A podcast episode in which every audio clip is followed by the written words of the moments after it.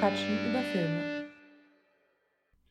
Hallo und herzlich willkommen zur ersten Ausgabe von Wir quatschen über Filme. Ich möchte meinen sehr verehrten Mitmoderator, Mitpodcaster und Freund Michi begrüßen.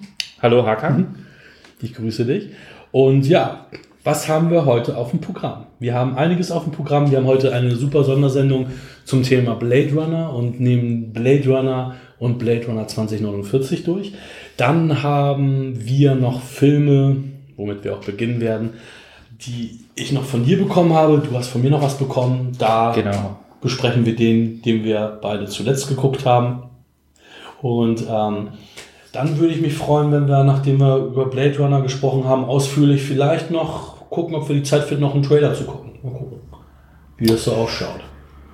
Ja, mal gucken. Ich hab Bock. Ja, ähm, Womit fangen wir an? Darf ich anfangen? ja gerne. anfangen? Fang, fang an. Ich habe einen Film von dir, du noch von mir gerade frisch geschaut. Genau, du hast mir ja, einen Actionfilm von 2018 empfohlen. Bruce Willis ist dabei. Äh, es handelt sich um ein Remake. Äh, der Name des Films ist Death Wish.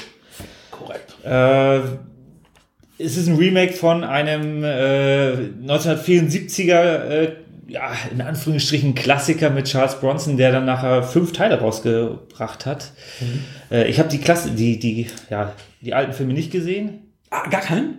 Gar keinen. Oh, what? Ich habe noch extra, ich habe extra in meine Sammlung geguckt und dachte, oh, ich habe doch so ein paar Charles Bronson Filme, aber da war gar keiner dabei Oh. von denen. Okay. Also ich bin da komplett blank. Äh, Ich habe mich da auch jetzt nicht großartig informiert, was, was in den alten Filmen. Also ich glaube, ist ein an, das ist ein anderer Beruf, den er dort ausübt. Ja, als. Architekt. Und ähm, die okay. haben, ähm, also ich habe ich hab den ersten bis zum vierten, ich glaube den fünften habe ich nicht gesehen.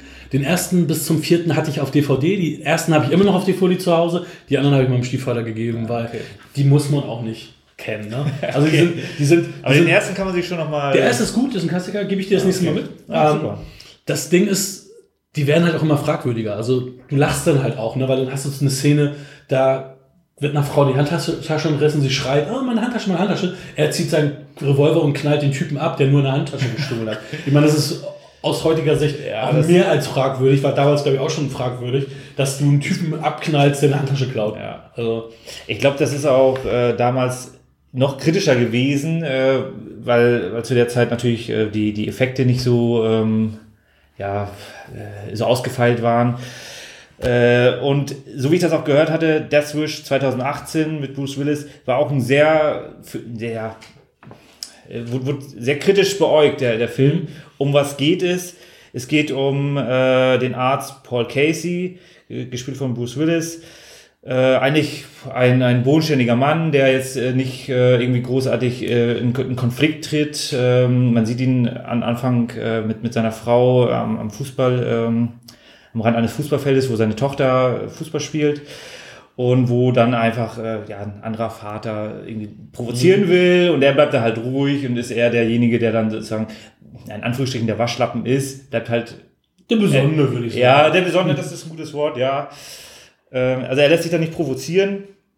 Und später wird dann äh, seine Familie, er wird in die, in die, ja, in die Klinik gerufen äh, zu einem außerordentlichen ähm, ja, Einsatz, beziehungsweise irgendein Unfall ist passiert, Krankenhauseinsatz. Er muss in den OP. Und währenddessen wird äh, seine Familie dann äh, zu Hause überfallen und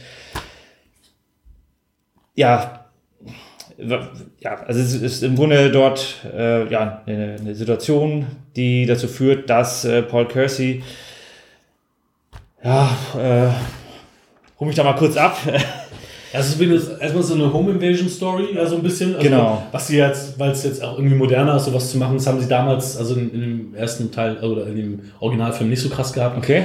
Ja, er hat dann quasi seine Frau dann halt da auch im Krankenhaus dann halt auch und kriegt das dann so mit, ne? Stimmt, genau, die werden, genau, also die, die werden dort überfallen, äh, werden ins Krankenhaus eingeliefert, ähm, wo er natürlich schon ist, er kriegt's mit und ja, Polizei kommt, versucht äh, Ermittlungen aufzunehmen und man findet dann relativ schnell raus, beziehungsweise äh, er muss dann relativ schnell eingestehen, dass die Polizei dort machtlos ist.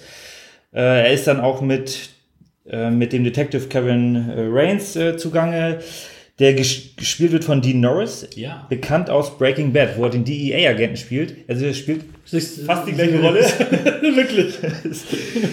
Und ähm, also der Paul Kersey ist dann einmal bei ihm und sieht dann eine Tafel, wo diverse unaufgeklärte Verbrechen äh, ja, hängen, beziehungsweise auch Verbrecher hängen, die einfach nicht gefasst werden können.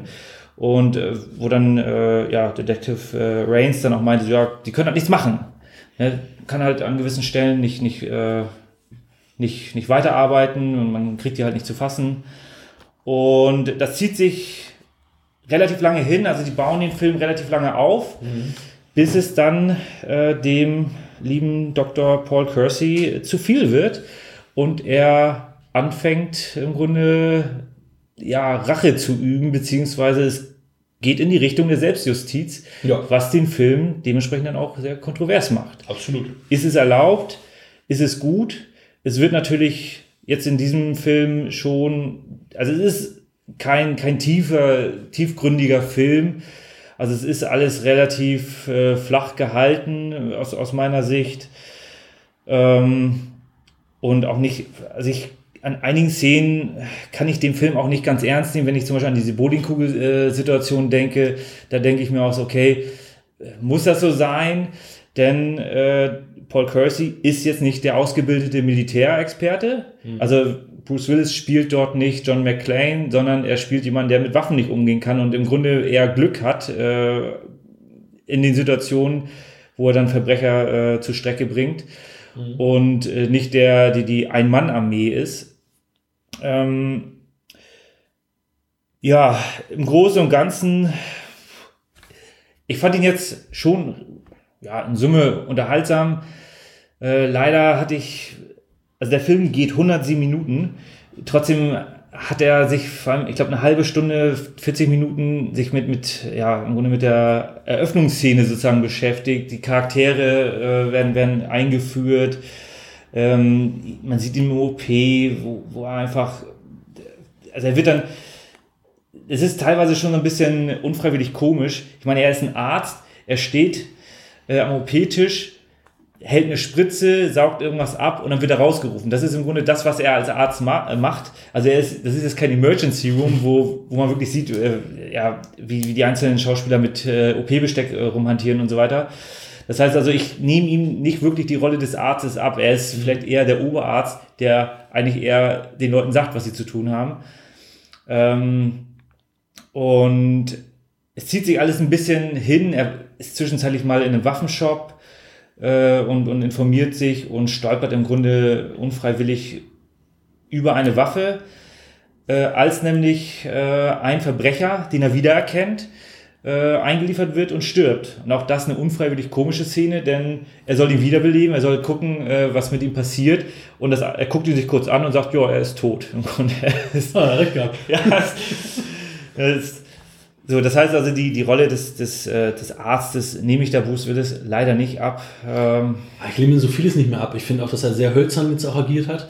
Also, ähm, ja, einer meiner Lieblingsfilme, 12 Monkeys, da habe ich das erste Mal so gespürt, oh, der kann ja auch ein bisschen was, weil er so ein bisschen mehr da gezeigt hat. Aber meistens, ja, meistens spielt er irgendwie John McClane Light oder er ist irgendwie hölzern, so wie da. Also, dass er auch, also, er transportiert für mich auch diese Trauer nicht so richtig gut oder, oder nicht, Ja. nicht ausreichend genug, äh, die er haben müsste.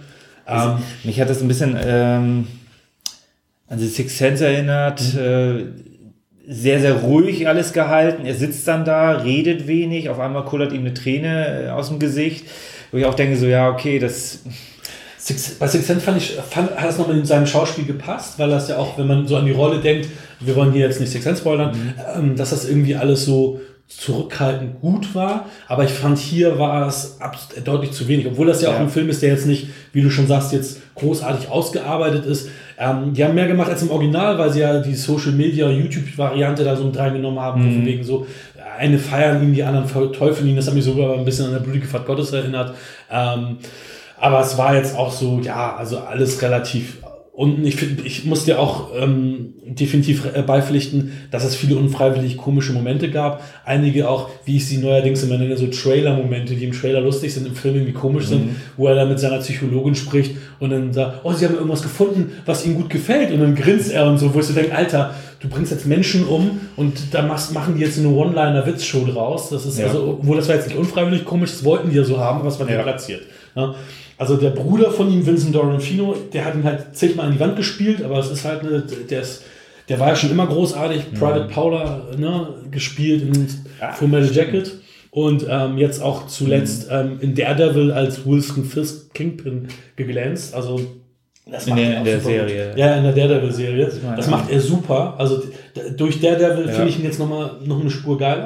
Also, ich meine, er ist natürlich so der, der äh, der, der, typische Nebendarsteller, mhm. viele Nebenrollen. Ich, habe halt auch mal geguckt, wo er mitgespielt hat und dann so, ja, Man in Black. Mhm. Da hat er, glaube ich, den. Bösewicht quasi im ersten Teil. Ja, genau, genau. Mhm. Und also der ist nicht so richtig äh, vom, vom Gesicht her präsent, dass man ihn sofort wiedererkennt, aber in dieser Rolle hier ähm, hat er im Grunde, er ist also in diesem Film ist er präsent, mhm. aber gleichzeitig geben sie ihm nicht genug Raum. Mhm. Ich habe er redet irgendwann mit, mit, äh, mit hier Detective Rains und sagt so, ja, äh, mein Bruder macht das nicht. Äh, ich bin hier der, derjenige, der äh, im Grunde der Code ist, weil er hat mir hier Geld geliehen. Das hatte ich gar nicht mehr auf dem Schirm, dass er irgendwie am Anfang anscheinend Geld bekommen hat von seinem Bruder, weil er irgendwie überhaupt keinen Job hat und so. Und das war für mich, da haben sie ein bisschen zu wenig Fleisch mitgegeben. Mhm. Und nachher hatte dann aber einen etwas größeren Part, und zu dem Zeitpunkt war aber der Charakter eigentlich, er war halt der Onkel, ne, der dann immer da war, mal beim Fußballspiel war er, glaube ich, beziehungsweise danach haben die ihn, glaube ich, getroffen oder zum Essen mal getroffen. Und da fand ich so ein bisschen den, den Turnaround äh, ein bisschen schwierig, weil am Anfang war natürlich der Fokus auf die Familie, die dann aufgrund des, äh, aufgrund der House Invasion dann natürlich aus dem Fokus rauskam und dadurch musste er dann ein bisschen mehr in die, Mitte treten, aber zu dem Zeitpunkt hatten die sich dann eigentlich nicht genug Zeit mit, äh, mit ihm da äh, gelassen. Ein bisschen verpa verpasste Chance. Also das. Ja, was hast du denn zur Regie von Eli Roth? Ich meine, den kennt man ja eher aus, aus dem Horrorsegment und ähm, ich muss auch ehrlich gestehen. Das sind effekte glaube ich, auch. Ja, ich. Teilweise mit dabei. Ich muss ehrlich gestehen, ich habe äh, ich, Hostel 1 und 2 äh, hatte ich jetzt hier aufgeschrieben, die habe ich beide nicht gesehen. Mhm. Äh, mir kam natürlich das Gesicht bekannt, denn in Glorious Bastards mhm. hat er mitgespielt. Ja. Und bei Death Proof war auch dabei. Oh, das habe ich zum Beispiel gar nicht auf dem Schirm. Ja, das ist, ich glaube, der ist in der Bar-Szene. Ah, okay, okay. Das ist ja, da sind ja sehr, sehr viele Charaktere und da ist ja auch der Fokus eher auf Kurt Russell und auf die, auf die Damen. Deswegen kommt er da nicht so in Erscheinung. Aber mir kam das Gesicht schon so bekannt vor und dann dachte ich so, okay, wo hast du, irgendwie in Joyce Bastards, ja. Mhm. Äh, deswegen wusste ich gar nicht, dass der überhaupt äh, Regie führt, aber der hat jetzt doch einiges gemacht. Ja, also Hostel habe ich beide gesehen. Mhm. Ist halt nicht mein Genre, muss man nicht sehen. Ne? Also weil der erste auch nicht so viel Splatter. Der erste Hostel ja. ist wie Saw. Aber anderes Thema. Ja. ja, von, von daher Regiearbeit, ja, was soll ich dazu sagen? Ich, wie gesagt, die, die, die Geschichte, die greift mich nicht. Äh, sie nehmen sich am, am Anfang zu viel Zeit und es, ich meine, es ist, was ist es denn? Ein Action-Drama, aber dafür, dass es ein Actionfilm ist, ist eigentlich zu wenig Action drin. Ja, bestimmt. Und das fand ich irgendwie, also ich, ich, ich weiß nicht, wohin der Film, welche Richtung äh, gehen soll. Dafür, dass er ein Drama vielleicht ist und ein sehr, sehr drastisches Drama, weil es ja wirklich darum geht, dass, dass da auch ähm, ja, Personen zu Schaden kommen. Selbstjustiz ist ein, äh, ja, ein dramatisches Thema.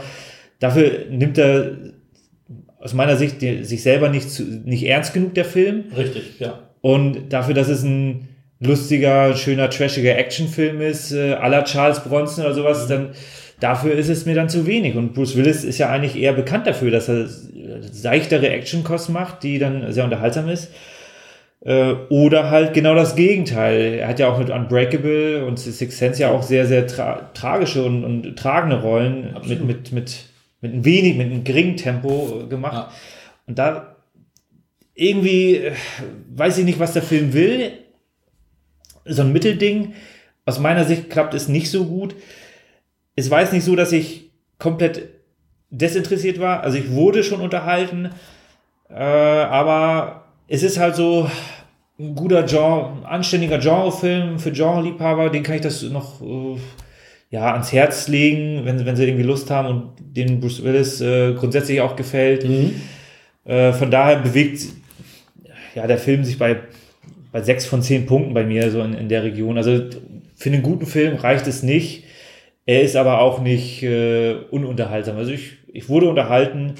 Zum Glück ist er von der Laufzeit her auch angenehm. Ich unterschreibe das alles voll, genauso. Auch 6 von 10 IMDb-Wertung. Ähm, Genre-Liebhaber, Bruce Willis-Fans, ähm, sehe ich ganz genauso. Und genauso habe ich ihn noch wahrgenommen. Ich habe ihn im Kino geguckt damals ja. und ähm, wir waren auch unterhalten, ich habe mit Koya im Kino gesehen und wir waren beide gut unterhalten, haben uns auch beide gesagt, okay, ist jetzt hier nicht das, der große Wurf, aber kann man von einem Bruce Willis momentan oder, oder mittlerweile auch nicht mehr erwarten. Mal gucken, vielleicht kommt was. Ich, ich habe Gleis noch nicht gesehen, mal schauen, aber der ist ja auch sehr gemixt aufgenommen worden, da bin ich mal gespannt. Und es soll ein James McAvoy-Film sein und er soll gar nicht so tragend sein, so wie er es in den letzten Jahren nicht war. Aber er hat natürlich ziemlich, er hat ziemlich viel Trash gemacht, äh, den ich. Äh, ich meine, das, das, letzte Desaster, was ich gesehen habe, war halt wirklich Stipp langsam 5 mit ihm so richtig. Das, ja. das, hat, das hat wehgetan. Das hat sehr wehgetan. Also ich habe auch. Von, von daher ist das schon wieder ein guter Film. Ja, absolut. Zu dem ist absolut. das. Also ich habe auch damals gedacht, so schlecht die Kritiken waren, so schlecht kann der gar nicht sein. Doch. Doch, wirklich. Also ich weiß nicht. Egal. Wir reden über Stimmt langsam 5, nicht ja, über Death Wish. Genau. Also Death Wish ist, er ist kontrovers, aber er ist trotzdem in Summe unterhaltsam. Voll, voll unterschrieben, voll unterschrieben. Wahnsinn, da sind wir uns ja komplett ja. mal einig. Ja. Super. Ja, von dir habe ich bekommen, oder willst du noch abschließend irgendwas zu Deathwish noch loswerden? Ich bin durch. Ich bin durch. Von dir habe ich bekommen Summer of 84, Summer of 84, wenn jemand, äh, mit dem das Englisch nicht so wichtig ist, war. Ähm, ja, hab, hab den, ich habe immer bei Schnittberichte so die, die Werbung gesehen, Werbeeinblendung. Deswegen habe ich gedacht, oh, sieht mal ganz interessant aus, stimmt, kann man ja. sich vielleicht mal angucken. Und dann habe ich ihn bei dir entdeckt. Und dann hast du auch gesagt, Mensch, nimm den mal mit. Und das habe ich gemacht. Und habe den jetzt auch gesehen. Und ja, schöne, schönes 80s-Feeling. Mhm. Ähm, bin auch gleich abgeholt worden. Figuren werden gut eingeführt. Handlung ist interessant. Ähm, also ich habe auch an keiner, also ich bin auch voll in die 80s reinversetzt gewesen. Es gab an keiner, äh, an keiner Ecke einen Punkt, wo ich sagte, oh, irgendwie wäre ich jetzt rausgerissen, sondern es war komplett drin. Ist ja ein kleiner Indie-Film. Äh, sind auch die Leute, die auch hinter diesem äh, hier Turbo, äh, Turbo Kids, Kids. Ähm, genau mhm. ähm, dahinter stehen. Ja, hast du den gesehen? Ich den, den hatte ich nicht gesehen. Ich habe von dem gehört und ich weiß, was das so ist, aber ähm, habe auch gesehen, dass die jetzt halt so ein bisschen mehr gemacht haben, auch in die Richtung, aber ähm, das ist quasi der erste Film, den ich auch von denen sehe. Das ist irgendwie ein Ehepaar, also Mann und Frau, noch ein Mann. So nee, das sind Geschwister. Ach, Geschwister? Ja, das sind ah. Geschwister. Irgendwie Arnold Whistle und ah. Joan Carl Whistle äh, sollen Geschwister sein. Ah, habe mich auch schon gewundert, weil sie ist auch äh, zu attraktiv für ihn. Also, nee, witzig. Nee, also ähm, auch die Story an sich, also meiner Meinung nach ist es ein Film, ich weiß es nicht, ähm, vielleicht werde ich mich selber Lügen strafen, wenn ich ihn irgendwann noch mal ein zweites Mal schauen würde. Für mich ist es, glaube ich, ein Film, der nur beim ersten Schauen funktioniert, aufgrund dessen, dass ja der Zuschauer lange im Umklang gelassen wird oder länger im Umklang gelassen wird. Ist derjenige, den sie, den sie verfolgen, jetzt beschatten, wirklich der Täter? Und was geht es denn genau? Kannst du einmal die Story Danke. beschreiben? Danke. Ja, stimmt, klar. Ja, es geht um vier Freunde, die ähm, ja, Jugendliche sind mhm. und ähm, entsprechend ist es so, dass ähm, dort im Ort ein, ein Cape May heißt der Cape May, genau. ah, Cape, Dankeschön, dass dort ein, ein, ein Bösewicht, der Schlechter von Cape May, mhm. sein Un Unwesen treibt und die, ähm, ja, dann ein Nachbar oder der eine Junge, der, der, die zentrale Figur, den Nachbarn von ihm quasi verdächtigt ist sein zu können oder einen der Nachbarn verdächtigt genau. sein zu können. Und da dann halt, die dann halt ein bisschen da in die Vollen gehen, um zu gucken, genau. ist er es, ist es nicht. Ja ja. Wie, wie, wie kommt er auf den Verdacht, äh, die Jugendlichen, beziehungsweise alle Jugendlichen aus der Nachbarschaft haben irgendwie in der Nacht so ein, so ein Fangspiel und er sieht halt äh, aus seinem Versteck dann äh, bei dem, äh, ja, bei dem äh, verdächtigten Nachbarn einen, einen Jungen dann äh, vor der Tür, beziehungsweise innen im Haus. Und irgendwie nächsten Tag äh, stellt er fest, dass der Junge verschwunden ist. Mhm. Und dadurch entspinnt sich so ein bisschen eine kleine Schnitzeljagd. Ja, genau. Ja. Gut gesagt. Ja, und ähm, es ist halt lange, dass man überlegt, okay, war es, war es nicht. Derjenige, den sie dann verdächtigen. Und ähm, netter Showdown, auch mit, mit äh, ja, einem Ende, was man so nicht ganz erwartet. Und deswegen kann man auch sagen, rundum gelungen. Ist halt, wie gesagt, ein kleiner Indie-Film, deswegen ist jetzt, also, ähm, ist er für mich eine gute 6. Mhm. Ähm, nicht mehr und aber auch nicht weniger. Ähm, habe mich sehr gut unterhalten, bin froh, dass ich ihn gesehen habe. Ähm, glaube, was, was bei mir so, ja, so schwierig ist, dass er dann wirklich auch so haften bleibt, ist so, dass da jetzt kein Charakter oder, oder sagen wir kein Darsteller war, der für mich irgendwie, die haben alle ihre Rolle, äh, also ihre, ihre Sachen gut gemacht, aber da war keiner irgendwie herausragend, dass ich sage, oh, der könnte der nächste Star werden. Also ich kannte keinen der Darsteller. Ich habe mhm. jetzt mal geguckt, derjenige, welcher. Ähm, Graham Vercher, wenn das so richtig ausgesprochen ist, der den Hauptdarsteller äh, da mimt. Ja. Der hat bei Fargo und bei Supergirl jetzt schon mitgespielt, ah. äh, ein paar Folgen. Okay, Fargo habe ich gesehen, aber ich und, konnte ihn jetzt nicht einordnen. Ich hätte gedacht, dass du den, ähm, den Vater, den könntest du erkennen, Jason Gray Stanford. Der hat zum Beispiel bei A Beautiful Mind mitgespielt. Oh, ist ewig, ja. Ja, also es ist jetzt kein kompletter Indie-Cast, mhm. äh, aber es ist auch jetzt nicht die A-Riege und ich gebe dir da recht. Da ist keiner, der so richtig äh, herauspolarisiert. Mhm. Es sind alles so Archetypen von mhm. Charakteren. Du hast den, ähm, du hast den Rowdy, der da äh, aber auch nicht wirklich richtig raudihaft rüberkommt. Du weißt, ja, okay, das ist ja, derjenige, der ja, da ein bisschen, genau. äh, die, ja, mal so ein bisschen Konterfei gibt und sagt, okay, ist er doof. Äh, du hast da den, den, sozusagen den, den Forscher, den, ähm, der da immer diese, der die Recherchen dann macht und der diese chemischen Formeln dann da irgendwie rausfindet später. Und dann hast du halt den, den etwas dickeren, pummeligeren Jungen, der dann einfach, äh, ja, langsam im Laufen ist sozusagen. Und dann noch das, das Love Interest, was dann auch immer wieder dann noch mit, mit dazu kommt. Also, genau. Aber ich meine, dadurch, dass er ja auch so, so, so eine Hommage an diese 80s sein will, ist es wahrscheinlich dann auch bewusst so gewählt alles, weil er halt eine Hommage an diese 80s äh, Teenie-Filme halt auch bieten will. Ne? Ja. Also hier der Wayne Mackie, der Rich, äh, gespielt hat, der Rich Summer, mhm. da hatte ich ja noch mal geguckt, der hat auch so ein paar Sachen gemacht, dass man ihn eigentlich kennen müsste, aber ja. halt auch nicht kleben geblieben ist, dass man sagt, oh hey, den kennt man. Ne? Also schon eine der wenigen Produktionen, wo ich sage, hey, da kenne ich nicht mindestens zwei, drei Leute, was ja meistens der Fall ist, aber du hast natürlich recht, es ist jetzt nicht so, dass das jetzt alles No-Names sind oder First-Time-Actors oder Amateurdarsteller. Ne? Ja, ich hatte jetzt auch das Gefühl, dass viele dann äh, in, in, Serien dann unterwegs mhm. sind und dann geht man natürlich, wenn man jetzt irgendwie einen Seriencast hat von, von, zehn, von zehn Schauspielern, die alle mehr oder weniger eine Hauptrolle haben, dann geht man natürlich da auch unter, vor allem wenn man, also wenn wir so wenig Zeit haben, alles zu sehen, weil ich habe, Fargo habe ich gesehen, Supergirl habe ich nicht gesehen, aber Fargo habe ich jetzt ihn nicht mehr in Erinnerung. Nee, auch nicht. So und äh, sogar in welcher Season er aufgetreten sein soll. Kann nur erste oder zweite sein, ne? Dritte kann ich mich nicht erinnern, dass er irgendwie. Ich, am Ende ist es die dritte wahrscheinlich. ja, das ist, äh, ja, das ist ja ich kann dir da im Großen und Ganzen beipflichten. Also ich, ich wurde auch sehr unterhalten von dem Film und ich habe mir jetzt noch ein zweites Mal geguckt ja. äh, für die Folge hier und wurde auch wieder abgeholt. Ich wusste ja schon, was, was jetzt der, was der, was, was die Storyline ist und was es mhm. da geht. Mhm. Und mich hat aber trotzdem die Atmosphäre so aufgefangen. Wirklich eine schöne 80er-Atmosphäre. Die sind auch viel in der Nacht unterwegs. Äh, mit ein bisschen, bisschen dunkel, bisschen Nebel und so. Und das, das fängt der Film gut ein. Das ist ja auch das, was ich, das, ich, das, was ich wirklich äh, super gerne mag. Äh, atmosphärisch dichte Filme, wo mhm. wir auch gleich nochmal auf zwei, äh, ja, zwei richtige Bretter kommen. Auf jeden Fall. Und war in Summe sehr unterhaltsam, äh, sehr unterhalten. Mich hat der Film auch an, an zwei meiner wirklich Lieblingsfilme erinnert. Äh, zum einen Alfred Hitchcock, das Fenster zum Hof. Mhm. Ja. Das ist. Äh, Anleihen vorhanden, klar. Genau, also es ist einfach äh, bei Fenster zum Hof hast du ja auch im Grunde diese, diese, äh, diese Schnitzeljagd, nur halt äh, aus, aus. Er ist halt da, ja, eingeengt. Das ist ja so die klassische Story. Jemand bricht sich das Bein und sieht dann in der Nachbarschaft einen Mord. Und genau das ist ja hier auch die, die, die Prämisse. Ja.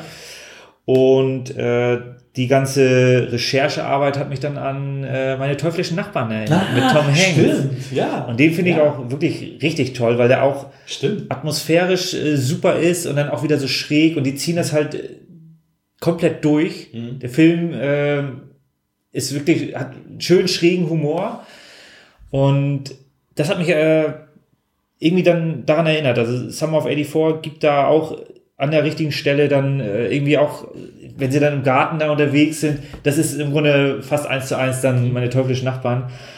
Und dementsprechend hat mir das sehr, sehr gut gefallen.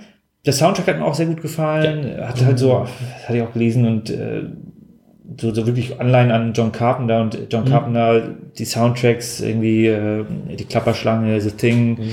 beziehungsweise The Thing ist ja natürlich von Ennio Morricone. Ähm, das habe ich da wieder erkannt. Schöner Synthwave, schön 80er. Und ich habe den Film dann tatsächlich jetzt, ich habe ja ein zweites Mal gesehen und habe ihm dann eine 7 sogar noch mhm. gegeben. Äh, und ja, ich fand ihn wirklich gut zum Weggucken. Ich war jetzt nicht gegruselt oder so. Mhm. Also beim, beim ersten Mal schon habe ich ein bisschen mehr mitgefiebert. Beim zweiten Mal habe ich mir aber auch so gut angucken können und ja.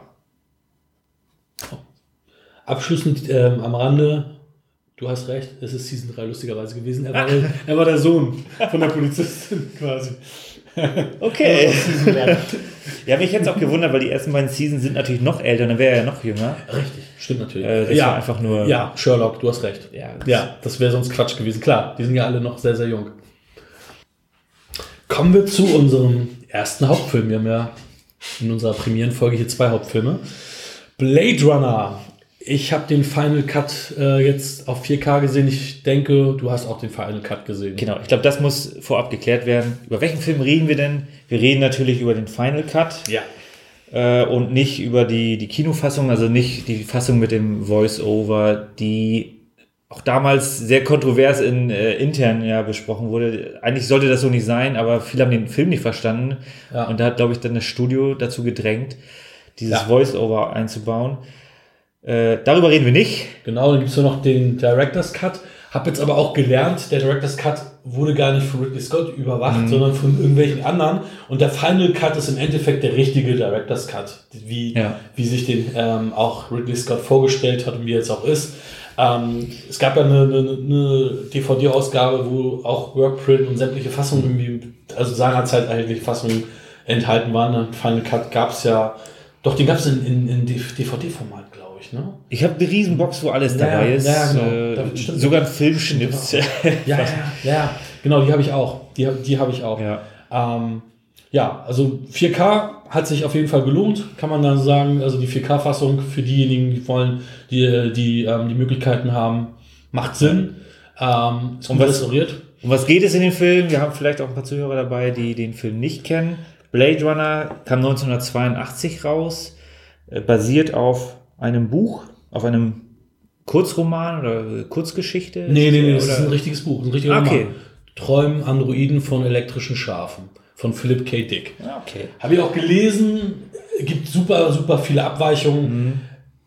Die haben nicht viel miteinander zu tun. In dem Buch wird auch nie Blade Runner erwähnt. Es werden auch keine Replikanten erwähnt, sondern es sind Androiden mhm. oder Andys. Das ist also, das hat nicht viel miteinander zu tun. Also ja. ein bisschen Grundprämisse nur was, was, was für eine Welt spielt ist, wir haben eine, eine Dystopie, äh, das heißt also, wir haben äh, Großkonzerne, wir haben große Städte, wo die Menschen ja sehr eingeengt äh, aufeinander leben. Äh, das Wetter ist relativ schlecht, also es regnet die ganze Zeit, es ist sehr dunkel, also der Film spielt ausschließlich wahrscheinlich nachts oder, oder es ist, wirkt jedenfalls so, ja. Es, es wirkt ja. äh, alles sehr, sehr ähm, dass es nachts spielt. Ja. Die Straßen sind voll, es ist beengt, die Leute sind in Hektik. Und äh, die, die Menschheit hat es geschafft, äh, sogenannte Replikanten, also es sind eine Art Androiden oder künstliche Personen äh, zu entwickeln, die auf fremden Planeten dann im Grunde Sklavenarbeit betreiben. Die ja. sollen halt Ressourcen abbauen, damit den Menschen auf der Erde noch äh, genug äh, zur Verfügung äh, gestellt wird. Und diese Replikanten dürfen nicht auf die Erde zurück ja. unter Androhung der Todesstrafe. Und äh, wenn das der Fall ist, dann werden die sogenannten Blade Runner äh, ja, äh, aktiviert sozusagen oder in Auftrag gesetzt äh, und ja, dann geht sozusagen ein ja, eine, eine Polizeijagd, eine Jagd los, um diese Replikanten ausfindig zu machen, die natürlich Menschen, im Grunde sehr, sehr menschenähnlich oder, also die letzte Generation, Nexus 6 war es dann im, im, äh, im ersten Teil, beziehungsweise im Original im Blade Runner. Äh, die sehen genauso aus wie Menschen, das heißt also sehr, sehr, sehr schwer zu erkennen. Ja, und vier von diesen kommen auf die Erde. Das erfahren wir dann. Und deswegen wird der Blade Runner Rick Deckard reaktiviert. Der scheint irgendwas anderes jetzt gemacht zu haben und geht auf die Jagd. Das ist so grob die Story. Dabei gibt es ja noch eine Liebesgeschichte, aber kommen wir ja auch gleich dann noch auf jeden Fall zu.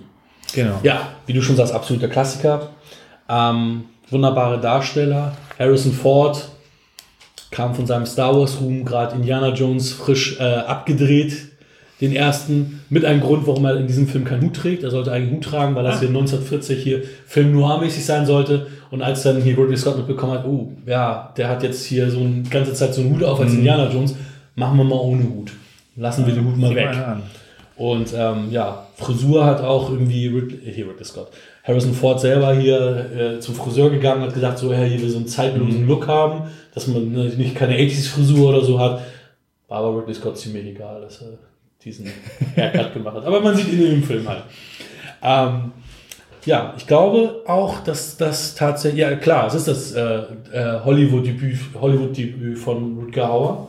Ja, das ist der erste Hollywood-Film, den er so gemacht hat, finde ich, finde ich das richtig. Er hat vor ein bisschen, ja, ein paar kleinere Sachen gemacht. Ja, hat er nicht nur hier in, in, in seiner Heimat da, also in den Niederlanden, hat er Okay. viel gemacht, da ist er auch Ja, bekannt. okay. Also da war er auch, also er hat auch die türkische Früchte und so weiter mit Paul Ver, von Paul Verhoeven, also er hat auch mit Paul Verhoeven vorgearbeitet. Und ähm, wenn ich es richtig in Erinnerung habe, ist das tatsächlich auch so quasi sein erstes dickes ähm, Hollywood-Ding gewesen. Hat sich auch ein, eine, eine Yacht von, seinem, von seiner Gage gekauft, die er Blade Runner gekauft hat. Die hat er sich auch, die hat er sich auch wirklich verdient nach der Rolle. Äh, Rutger Hauer spielt hier den, den Antagonisten, also den, den, äh, den Replikanten Roy Betty, der im Grunde der Anführer der vierköpfigen äh, Truppe ist. Anfangs wird noch erwähnt, dass es ursprünglich sechs waren, aber äh, die Replikanten wollten in, den, äh, in die Tyrell Corporation äh, eindringen. Und die Tyrell Corporation ist nämlich äh, das Unternehmen, die die Replikanten ja, produziert oder zu Leben erweckt oder wie auch immer man das äh, ausdrücken möchte. Und dabei gehen dann zwei äh, Replikanten schon, äh, ja, fallen ihm schon zum Opfer. Dementsprechend geht es dann nur noch um vier Replikanten. Ähm, ja, anfangs kriegt man im Grunde gar nicht so viel mit. Äh, Man wird so ein bisschen reingeworfen, äh, man weiß nicht, um was es äh, so richtig in der Geschichte geht. Man sieht äh, ein Interview von, von einem Blade Runner. In dem Fall ist es nicht, nicht Deckard, sondern ein anderer Blade Runner, der ein Interview führt oder im Grunde so, einen Test durchführt mit einer wildfremden Person, wo sich dann, ich glaube, das kann man schon mal sagen, äh, wo es relativ schnell heraus äh, dass es einer der, einer der Replikanten ist. Und der Replikant überwältigt dann den Blade Runner und kann fliehen. So, und anschließend wird man im Grunde in diese Welt reingeworfen. Ja.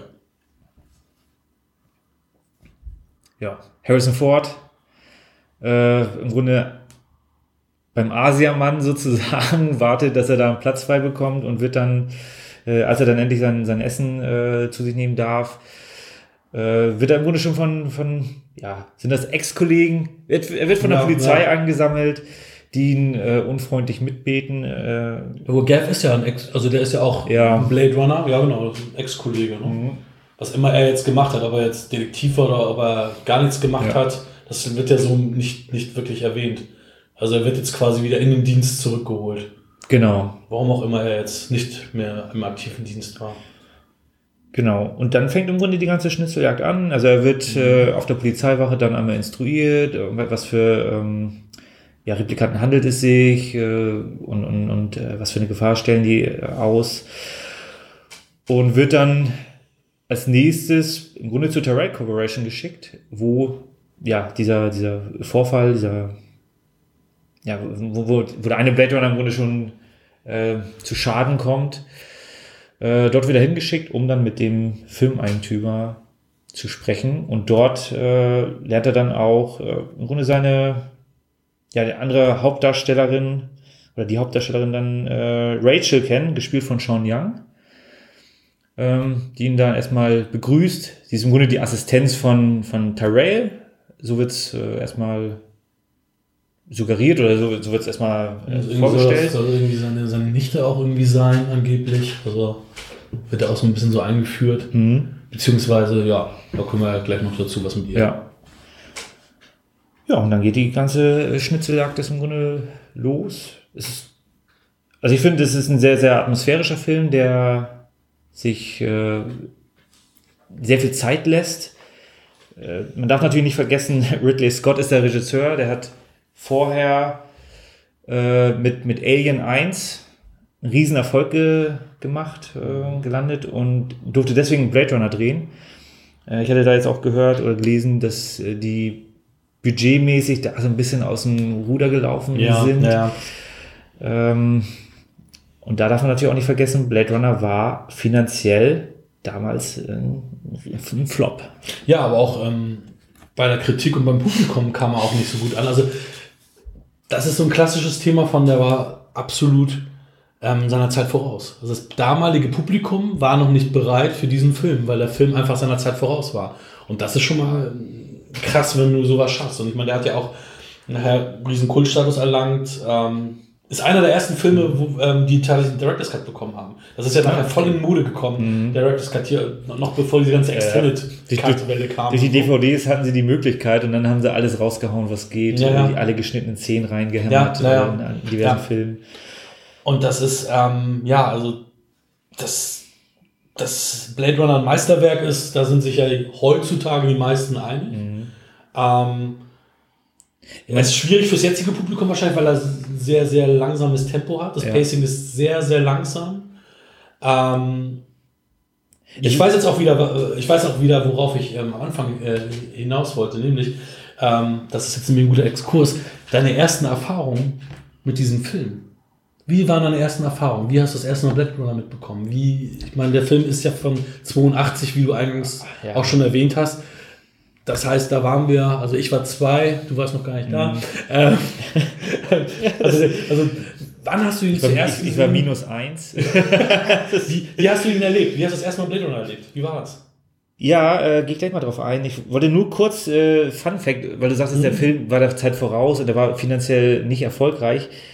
1982, zu der Zeit, The Thing kam, zu, kam zur gleichen Zeit raus und beide waren finanziell zur, die sind im Grunde zur falschen Zeit rausgekommen, weil ja. E.T. immer ja. noch im Kino lief und ja. der hat einfach da alle Kassenrekorde. Äh, der hat alles dominiert und, und die anderen. Ja, und wenn ich jetzt, wenn ich heute ins Kino gehe und sage, okay, welchen Film will ich mir angucken, natürlich will ich den Blockbuster sehen und das war zu der Zeit E.T. Ja, das stimmt. Und sowohl Blade Runner als auch The Thing, den werden wir sicherlich auch irgendwann mal besprechen. Absolut, definitiv. Äh, beides, die gehören zu meinen absoluten Lieblingsfilmen äh, und, und ja, von, von daher, äh, und ich hätte auch ehrlich gesagt nicht gedacht, dass Blade Runner sich nachher so, auch bei mir persönlich äh, so entwickelt, denn mhm, als ich das erste Mal gesehen habe, ich, lass mich lügen, es lief irgendwann mal auf Kabel 1 oder so. Ich habe auch gedacht, Pro 7 oder Kabel ja, 1, aber ich glaube eher Kabel es, 1. Es ne? lief irgendwie mhm. um, äh, es lief die 22 Uhr Geschichte lief, äh, glaube ich. Und mein Vater meinte nur so, ja, hier, der soll ganz gut sein.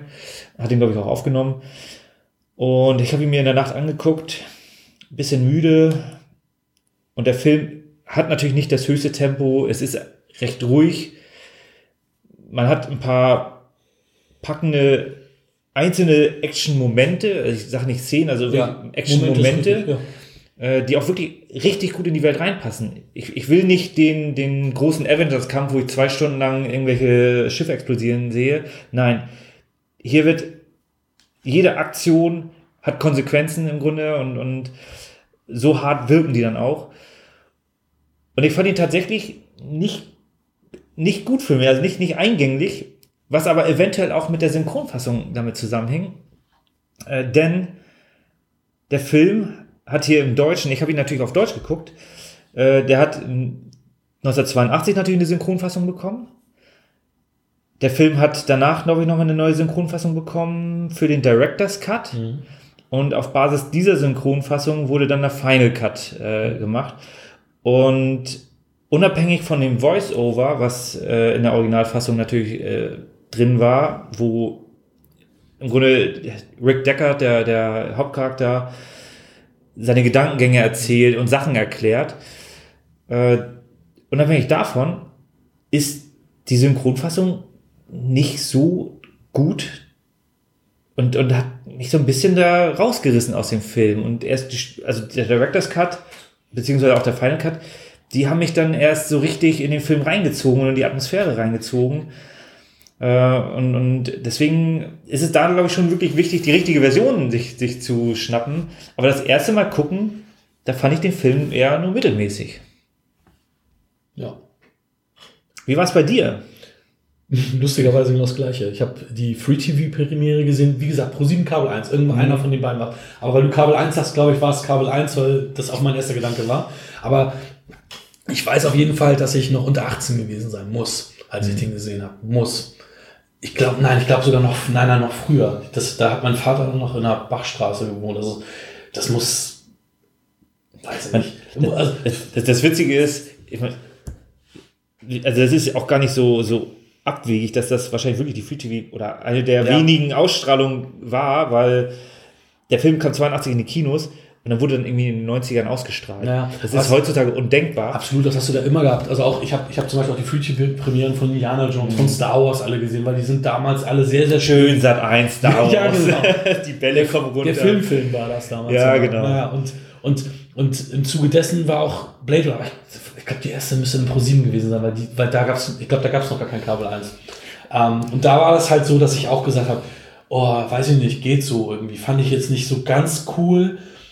Dann habe ich das Videospiel gespielt, dieses Zeit, mhm. also das lief ja parallel und habe dann mir dann ähm, damals mit, mit Basti aus der Videothek den nochmal ausgeliehen. Mhm. Dann auch diesmal, oh, das ist ein Director's Cut, da waren wir, weiß ich nicht, 18, 19 oder so. Irgendwie, irgendwie so müssten wir gewesen sein mit Dreh rum. Ich meine, das Spiel kam 97 raus. Ja. Also Ende 97. Ja, sagen wir 18, 19 mhm. vielleicht. Also max, maximal 19 sagen. Maximal 19 sagen wir. Und das war dann so lustig, weil das Spiel war so cool und dann so, ah, das ist ein Director's Cut. Ah, das ist dann anders, dann eine andere Fassung. Gucke ich mir mal an. Und dann fand ich ihn auf einmal richtig gut. Und auch, ähm, weil du auch gesehen hast, dass im, im Spiel viel gespiegelt wurde, was auch im Film mhm. war. Und ähm, und dann war ich ein bisschen enttäuscht erstmal vom Ende, weil der Director's Cut, der hört ja auf, bevor die Kinofassung aufhört. Und ich dachte natürlich, dass dann noch ein anderes Ende wäre, alles anders und so sondern der ist ja einfach nur früher zu Ende. Und das hört mich damals so, äh, wie jetzt? Das, das Witzige ist, äh, die, äh, der, in der Kinofassung das Ende ist eigentlich das Material aus The Shining, mhm. das nicht verwendet wurde. Mhm. Und dann so, ja, okay. Also es, es passt auch irgendwie nicht so rein, weil du hast die ganze Zeit diese dunkle Welt ja. und auf einmal hast du Sonnenschein, die Grün. fahren so ja. den, den, Sonn den Sonnenuntergang entgegen, ja, irgendwie Tennisschläger im Kofferraum, den Schal so um den Hals gewickelt. So ungefähr wirkte das. Es, war ein bisschen bekloppt. deplatziert. Ja, weil gerade weil die ja noch sagten, ja und übrigens, alles ist gut und hahaha und wir leben jetzt für immer glücklich und zufrieden. Ja. So, also so nach dem Motto, wo du auch so denkst, hä, es passt, äh, also passt ja. wirklich vorne und hinten nicht. Ja, aber so, so habe ich das dann kennengelernt und dann auch lieben gelernt und dann kamen ja auch tatsächlich dann auch ähm, weitere Ausstrahlungen, wie man sich angeguckt hat und als dann diese dicke Box kam, haben wir uns die Box geguckt und ja, also absoluter Klassiker, absoluter Meilenstein. Ne? Und ähm, durch den Final Cut noch viel runder mit, mit allem, was es gibt. Und ähm, ja, also auch ein Finale, was so jetzt auch nicht mehr, also es ist halt schon ein bisschen actionlastig, aber jetzt auch nicht richtig. Ähm, Harrison Ford spricht kein Wort.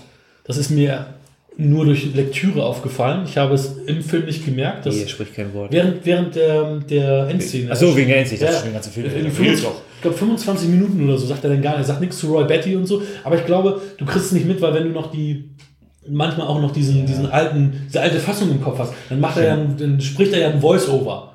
Auch warum er. Nee, die, die, ist, die ist bei mir tatsächlich. Also ich habe die ich habe die lange mit, äh, mitgetragen, vor allem so die Anfangsszene und so weiter. Aber ich habe und das ist, das zeigt ja, wie, wie gut der Film ist. Ich habe den Film schon dutzende Male noch gesehen im Nachgang und die, die Voice-Over-Stimme ist fast komplett weg. Ja, besser so. Also das ist, das Einzige, was mir im Grunde noch in Erinnerung bleibt, ist beim Chinamann ganz am Anfang, äh, dass er ihn ja doch versteht. Mhm. So. Mhm. Aber das, das blende ich dann einfach aus. Das ist das Einzige, was hängen geblieben ist. Und deswegen ist das für mich, ist die, also mir ist es trotzdem nicht aufgefallen, dass er in der, in der Endszene überhaupt gar nicht spricht. Das ist das, wo du sagst, ja. Also, ja. Aber wenn wir dann schon beim Ende sind, ähm, ist natürlich da auch die, die große Frage, warum glaubst du, hat Roy ihm noch geholfen, gerettet, wie auch immer? Er ist da ja am Abgrund und wird dann ja Springt natürlich direkt aufs Ende. Also grundsätzlich muss man schon sagen, ähm, die, der, der Film ist jetzt, also wer jetzt erwartet, ich gehe in den Film rein und habe eine schöne Zeit und die Story ist äh, komplett geradlinig und ich verstehe sofort alles und ich kann alle Charaktere, alle Handlungsstränge von allen Charakteren komplett nachvollziehen und ich kann das auch verstehen, wie die da, äh, wieso die das machen. Äh, nein, der, der Film baut extrem viel Atmosphäre auf, nimmt sich sehr viel Zeit und beim mehrmaligen Anschauen fallen dir Details auf. Du siehst, äh, beim letzten Mal angucken habe ich jetzt auch dann an einer Stelle so ein verschmitztes Lächeln gesehen, was ich vorher auch nie gesehen habe. Und dann dachte, ganz am Anfang, wo, wo äh, Harrison Ford zum ersten Mal, also wo Rick Decker zum ersten Mal Rachel trifft, wo er sie dann äh, zu dem Void-Kampftest dann da, mhm. äh, wo, wo dann im Grunde Tyrell sagt, ja, dann testen wir das an einem Negativ. Und da wirft sie so ein verschmitztes Lächeln rüber. Und das ist mir da erst beim letzten Mal angucken aufgefallen. Und diese ganzen kleinen Details. Also das ist ein Mensch. Also denkt sie, haha, warum ja, so, ne? Ja, aber da, da merkt man schon, okay, da ist ein bisschen, äh, da, da, da ist schon ein bisschen Knistern vorhanden äh, zwischen den Charakteren.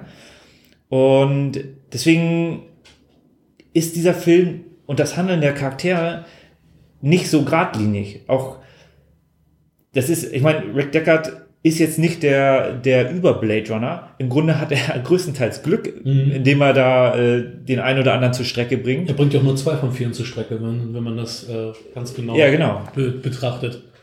Äh, ja. Also es ist so. Es ist, es ist, es ist, Fakt. Er hat im ja. Grunde nur zweimal ja. äh, im Grunde sozusagen den tödlichen Schuss sozusagen abgegeben. Ja. Und von, von daher ist das, es ist ja im Grunde von, von beiden Seiten eine Schnitzeljagd. Die, äh, die Replikanten äh, haben halt ein Problem. Beziehungsweise diese Nexus 6 äh, hat halt ein Problem. Sie haben eine, eine Lebenserwartung von vier Jahren, was relativ zügig äh, erklärt wird. Und natürlich wollen die mehr leben. Die, die wollen einfach äh, die, die Lebenserwartung erhöhen. Wenn ich weiß, in einem, in einem halben Jahr bin ich tot, äh, und, und das nur, weil ich so geschaffen wurde, dann äh, sorgt das natürlich für Unverständnis. Ich muss vier Jahre lang arbeiten und dann falle ich in die Kiste. Äh, uncool. Gleichzeitig sieht ja dann auch Roy Betty, ähm, wie, wie ein Rick Deckard, der ist ja unterlegen, der hat ja gar keine Chance. Mhm. Und wie er da mit seinem Leben kämpft. Also wieso genau er ihn jetzt da rettet und so, lässt sich sicherlich eine Menge, äh, lässt sich wahrscheinlich ein Philosophiestudium äh. Absolut. Es gibt da auch ganz viele ähm, ja, verschiedene Interpretationsmöglichkeiten. Das ist ja auch wieder das Schöne daran. Und es wird auch viel interpretiert. Also es gibt dann, ja, also einiges widerspricht sich auch. Ne? Also es gibt, es gibt Aussagen, was äh, irgendwie Scott zu Rutger Hauer gesagt haben soll, warum, warum er das gemacht hat. Und dann gibt es dann auch Aussagen, die Scott irgendwie später noch getätigt hat wo dann halt aber auch Ludger Hauer sagte, ey, nee, finde ich kacke, so, so war das nicht, weil das halt teilweise philosophisch betrachtet mhm. wird, von wegen, er, sein Leben, sein Leben, er weiß, sein Leben endet und er will jetzt hier nochmal jemanden quasi das Leben schenken oder zeigen, wie es ist. Ähm, Scott meinte aber jetzt irgendwie, dass er halt eine effiziente Maschine ist und einfach nicht, rea nicht reagiert, nicht nachdenkt, sondern nur agiert. Und da, da ist einer, der fällt und dann hilft er ihn hoch, weil der soll nicht fallen, so nach dem Motto. Weil er halt so schnell ist. Das ist so das, was ja. Scott jetzt so als letztes. Das ist natürlich, ähm, das, jetzt verstehst du auch, warum ja. Dauer das scheiße fand. Ja, ja, das ist natürlich einfach nur zu sagen, okay, der fällt jetzt, was muss ich als nächstes tun? Ich muss diesem Fallenden helfen. Passt auch für mich nicht in diesen philosophischen Aspekt des Films oder auch in diesen Monolog, den Rutger Hauer als Betty sagt der da, wo auch vieles ja improvisiert sein soll, auch von, von Rutger Hauer. Ich hätte dann nochmal nachgelesen, also er hat äh, irgendwie die letzten Sätze auf jeden mhm. Fall ausgetauscht. Und, und, einiges, was so viel Technobubble war, irgendwie ja, weggestrichen. Und, und am Anfang ne? hat er, glaube ich, äh, noch ein paar Vokabeln umgeändert und ein bisschen was. Also ich glaube, der ursprüngliche Monolog ist noch wesentlich länger. Und die letzten Sachen sind so nicht gesagt. Auch das ja. mit diesem, das berühmte Tears in the Rain. Ja. Ähm, das ist auch von ihm. Und er hat mhm, halt genau. die, die, Taube, dass er die Taube auch genommen hat. Die war, ja. die war irgendwie die war gerade da, oder? Nee, also die sollte irgendwie losfliegen, die sollte dann losfliegen, ja. wenn er irgendwie nicht mehr ist. Ja. Aber da war so, so viel Regen auch drauf, die konnten irgendwie allein nicht mehr fliegen und hat, ist so bei ihm gelandet und hat er sie genommen und gestreichelt und so. Ja. Und also es, das passte irgendwie. Und ja, also diese Nummer mit, ja, er ist eine effiziente Maschine und das war jetzt das nächste, was machen wir, halte ich auch für, die, für, die, für den falschen Ansatz. Ähm, da gibt es, glaube ich, 100.000 verschiedene Möglichkeiten, das äh, zu interpretieren. Und das finde ich ist das Schöne daran. Aber da gibt es ja noch viele andere Sachen, die man interpretieren kann. Und auch die lange Jahre, Jahrzehnte diskutiert wurden, ist Deckard ein Replikant oder nicht. Da gibt es ja jetzt auch offizielle Aussagen oder nicht, wo auch wieder Harrison Ford und Hauer sagen, nein, Bullshit. Ähm, Harrison Ford sagt, dass Scott ihm gesagt, gesagt hat, er ist ein Mensch. Und Scott hat aber irgendwann vor ein paar Jahren gesagt, mhm. er ist ein Replikant. Was im Final Cut auch gezeigt wird, die, Replikanten haben ja so ein Schimmern teilweise ja. mal in den Augen. Und es gibt eine Szene, wo Deckard auch dieses Schimmern hat. Ist das mir diesmal auch bewusst im Film aufgefallen? Dass wenn er mit Rachel in der Wohnung ist, dass er auch dieses Schimmern hat. Es ist ja sogar so, äh, es sind ja nicht die Replikanten, die das Schimmer nur haben. Ansonsten ist natürlich die Herleitung auch noch ein bisschen schwieriger du siehst es an den Tieren. Bei den Tieren wird ja gesagt, die sind künstlich und da siehst du es halt auch. Und ja. deswegen kannst du sogar noch herleiten, okay, die haben das auch, ja, dann sind die wahrscheinlich auch künstlich. Ja. Und er hat es halt dann auch, ja. äh, also im Final Cut hatte er das nachher, beziehungsweise auch im Director's Cut, glaube das, das weiß ich mir nicht sicher. Nicht, aber definitiv halt im Final Cut. Mhm. Und ähm, ja, auch diese Einhorn-Traum-Szene impliziert das ja. ja auch, weil er wusste, dass Rachel ein Replikant ist, weil er ihr ihre Erinnerungen mhm vordoktrieren konnte. Sie haben diese Erinnerung mit ihrer Tante mit den Spinnen, tralalala. Ja. Und sie denkt so, what? Und Gav hat halt äh, ein Origami-Einhorn hingestellt. Und das kann er halt nur wissen, wenn er die ja. Gedanken oder die implizierten Gedanken, ähm, die implantierten Gedanken von äh, Deckard halt kennt. Von wegen, ja, der hat dann immer so einen Traum von so einem Einhorn. Woher weiß Gav sonst, dass da irgendwie ein Einhorn was mit Deckard zu tun hat? Also es wird eigentlich an mehreren Stellen jetzt stark impliziert, Deckard sei ein Replikant. Aber trotzdem sind das auch immer noch Sachen, wo du sagst, okay, ist es wirklich alles hundertprozentig sicher? Wie du schon sagtest, mhm. körperlich war er den eigentlich immer unterlegen. Ein schlechter Replikant. Ne? Es kann natürlich sein, ne? Diese war Nexus 6, er ist vielleicht Nexus 4er, Nexus 5er und ist halt auch nicht so stark. Ähm, Oder er war eine weitere Generation, die einfach schlechter gemacht wurde. Ne? Er hat gesagt, so, ja, ist halt nicht so stark. Ja, man weiß es nicht. Und ähm, du weißt nicht, warum wurde er jetzt in, äh, also warum war er jetzt in Rente oder mhm. was auch immer, was hat er jetzt gemacht. Ähm, es ist sehr, sehr, sehr philosophisch vieles ja. und das finde ich ist das Gute daran, dass man, dass man das halt auch wirklich für sich reininterpretieren kann und das ist das Schöne an Kunst und an Form des Films, mhm. auch wenn der Regisseur sagt, so und so ist das. Wenn du sagst, nein, ich empfinde es nicht so und ich muss sagen, ich empfinde es nicht so, ich äh, empfinde das alles anders als äh, er angeblich sagt, wie auch die Darsteller quasi ihm auch nicht zustimmen und beipflichten. ähm, das ist es, wenn die Darsteller wenigstens auch sagen würden, okay, so ist es, dann haben die ja auch ja. in die Richtung gespielt, aber wenn die Darsteller das schon während der Dreharbeiten anders interpretiert haben und äh, dann, dann lassen die das ja auch in die Rolle einfließen. Ja. So, Auf jeden Fall, das sehe ich, auch, sehe ich, sehe ich genauso. Und im Grunde entsteht ja auch eine, eine Riesendynamik zwischen den einzelnen äh, Personen, die da am, am Set sind, an den, nicht, nicht nur die Schauspieler, auch, auch das, was die Kameraleute machen und, und die, auch der Regisseur. Da entstehen ja auch viele Ideen direkt am ja. Set, die gar nicht im Drehbuch nachher landen oder die dann abgewandelt werden, eben wie der Monolog am Ende. Ja. Da, da könnte natürlich auch ein Regisseur sagen, nö, finde ich scheiße, sprich nochmal. Ja.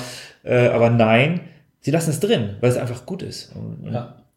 Das ist auch, ich glaube auch, Rutger hat danach nie wieder so gut gespielt. Das stimmt allerdings. Äh, er hat keine Oscar-Nominierung dafür bekommen, muss man mal so erwähnen.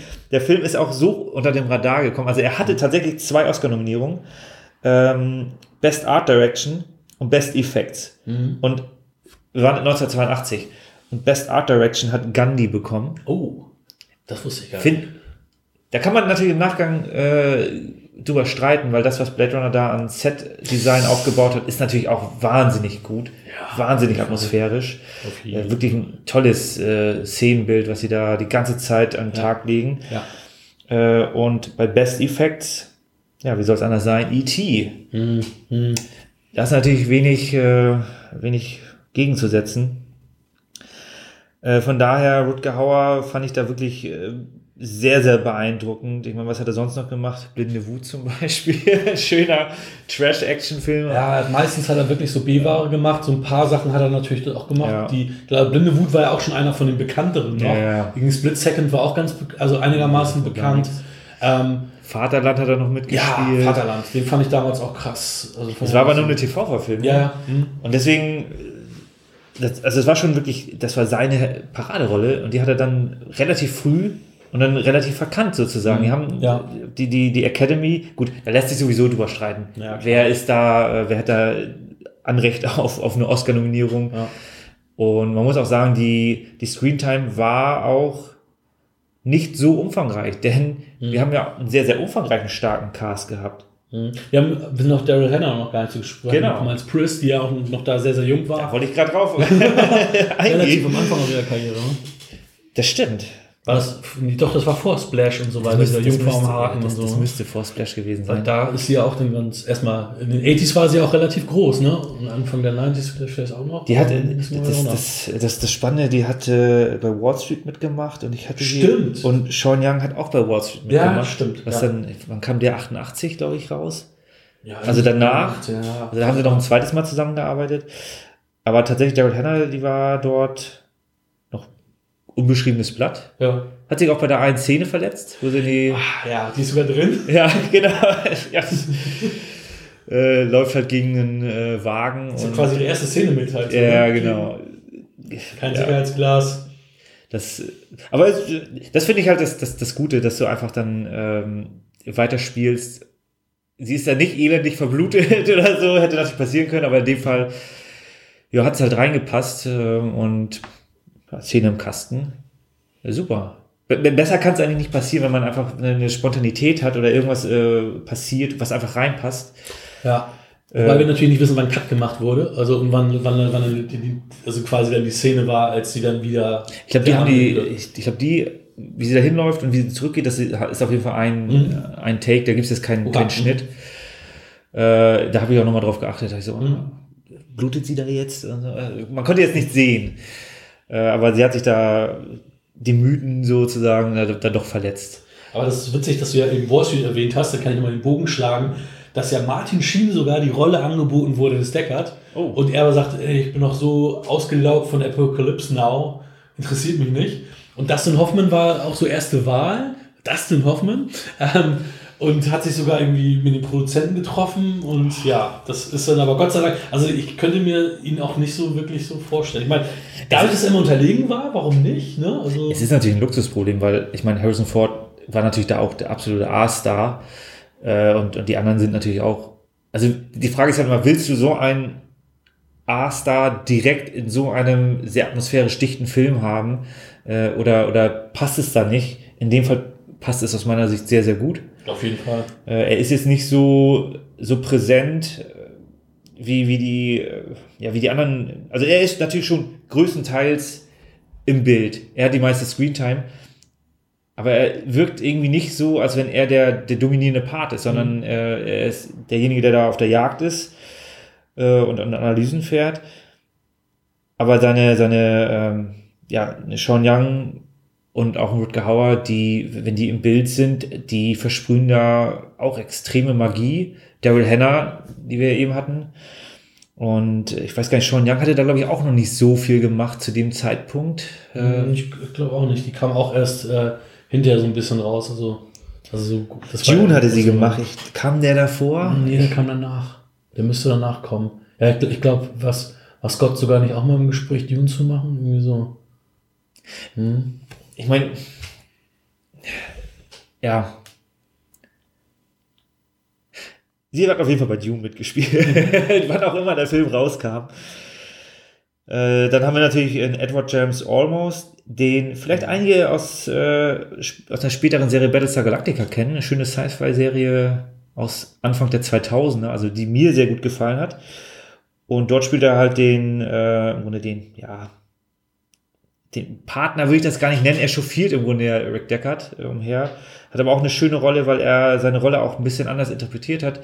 Er hat dort so einen äh, Sprachmischmasch aus, keine Ahnung, aus Englisch, Portugiesisch, Deutsch, mhm. dort selbst entworfen, mhm. um im Grunde so einen Slang zu, zu entwickeln, was natürlich ein Zeichen dafür ist, wie viel Detailverliebtheit alle am Set sozusagen hatten ja. und was, was sie da aufgebaut haben. Ja auch die, die Räumlichkeiten, also die, die Wohnung von, von Deckard, da äh, findet man so viele Details. Mhm. Beim jedem Mal zuschauen findet man neue Details. Äh, die, die Bar, die, die, die Einkaufspassagen, äh, die, das Polizeirevier.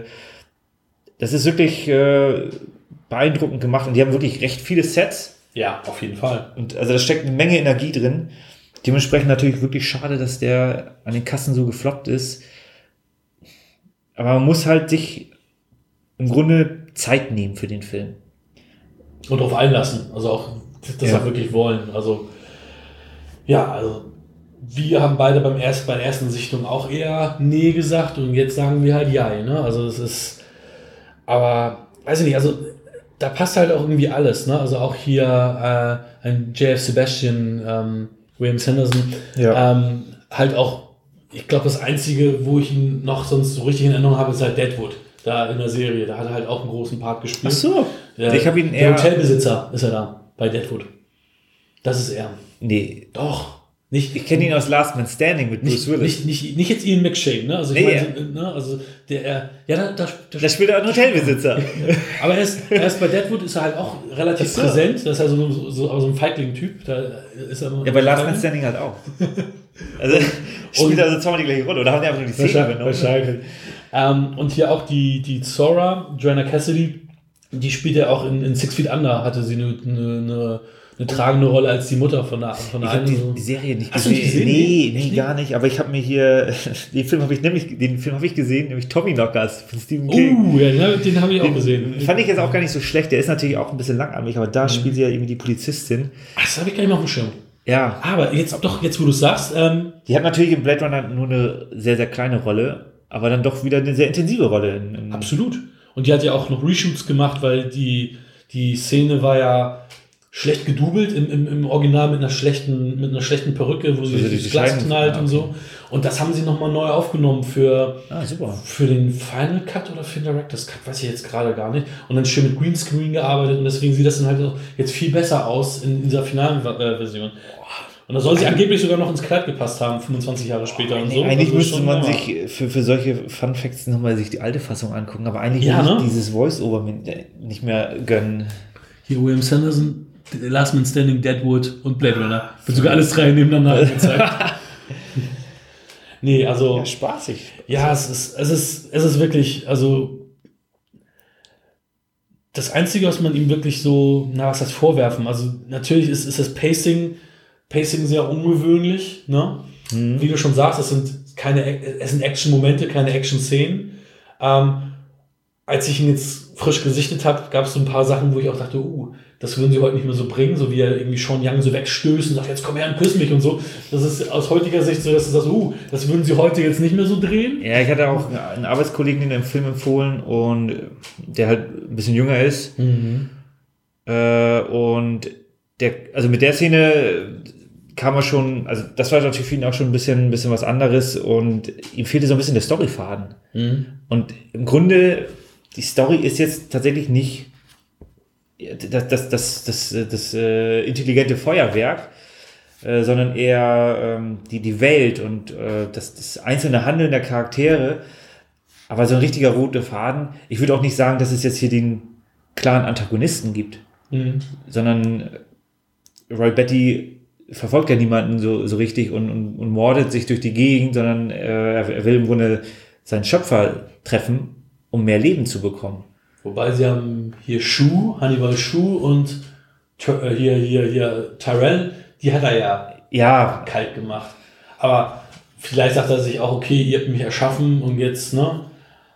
Zeugen beseitigen.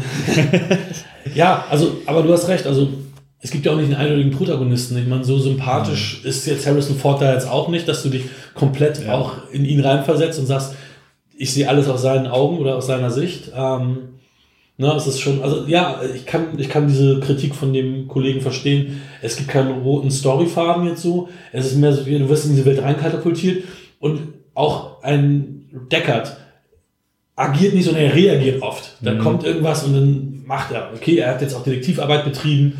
Äh, man hat dann irgendwie durch die Schlangenschuppe da rausgefunden, ah, da muss die Zora sein und so. Und dann, ne? Aber im Grunde sitzt er in der Bar und besäuft sich dann anschließend. Ne? also, wenn man es platt äh, sieht. Ja, und stoppet im Grunde über, durch, ja, durch Zufall, weil, weil sie da einen Auftritt hat äh, über, über sie. Das war auch das, was ich in diesem, beim ersten Mal anschauen, dem konnte ich nicht so richtig folgen. Also es, es gibt halt wirklich nicht diesen klaren Story, äh, Storyfaden und das ist dann wirklich nicht richtig griffig, es ist schwierig. Äh, von daher meine Empfehlung, guckt ihn euch an, guckt ihn euch noch ein zweites Mal an und guckt ihr euch noch ein drittes Mal an. So, und dann könnt ihr vielleicht urteilen, ob euch der Film gefällt oder nicht. Und wenn äh, nicht, habt ihr immerhin sehr viele schöne Bilder gesehen. Absolut.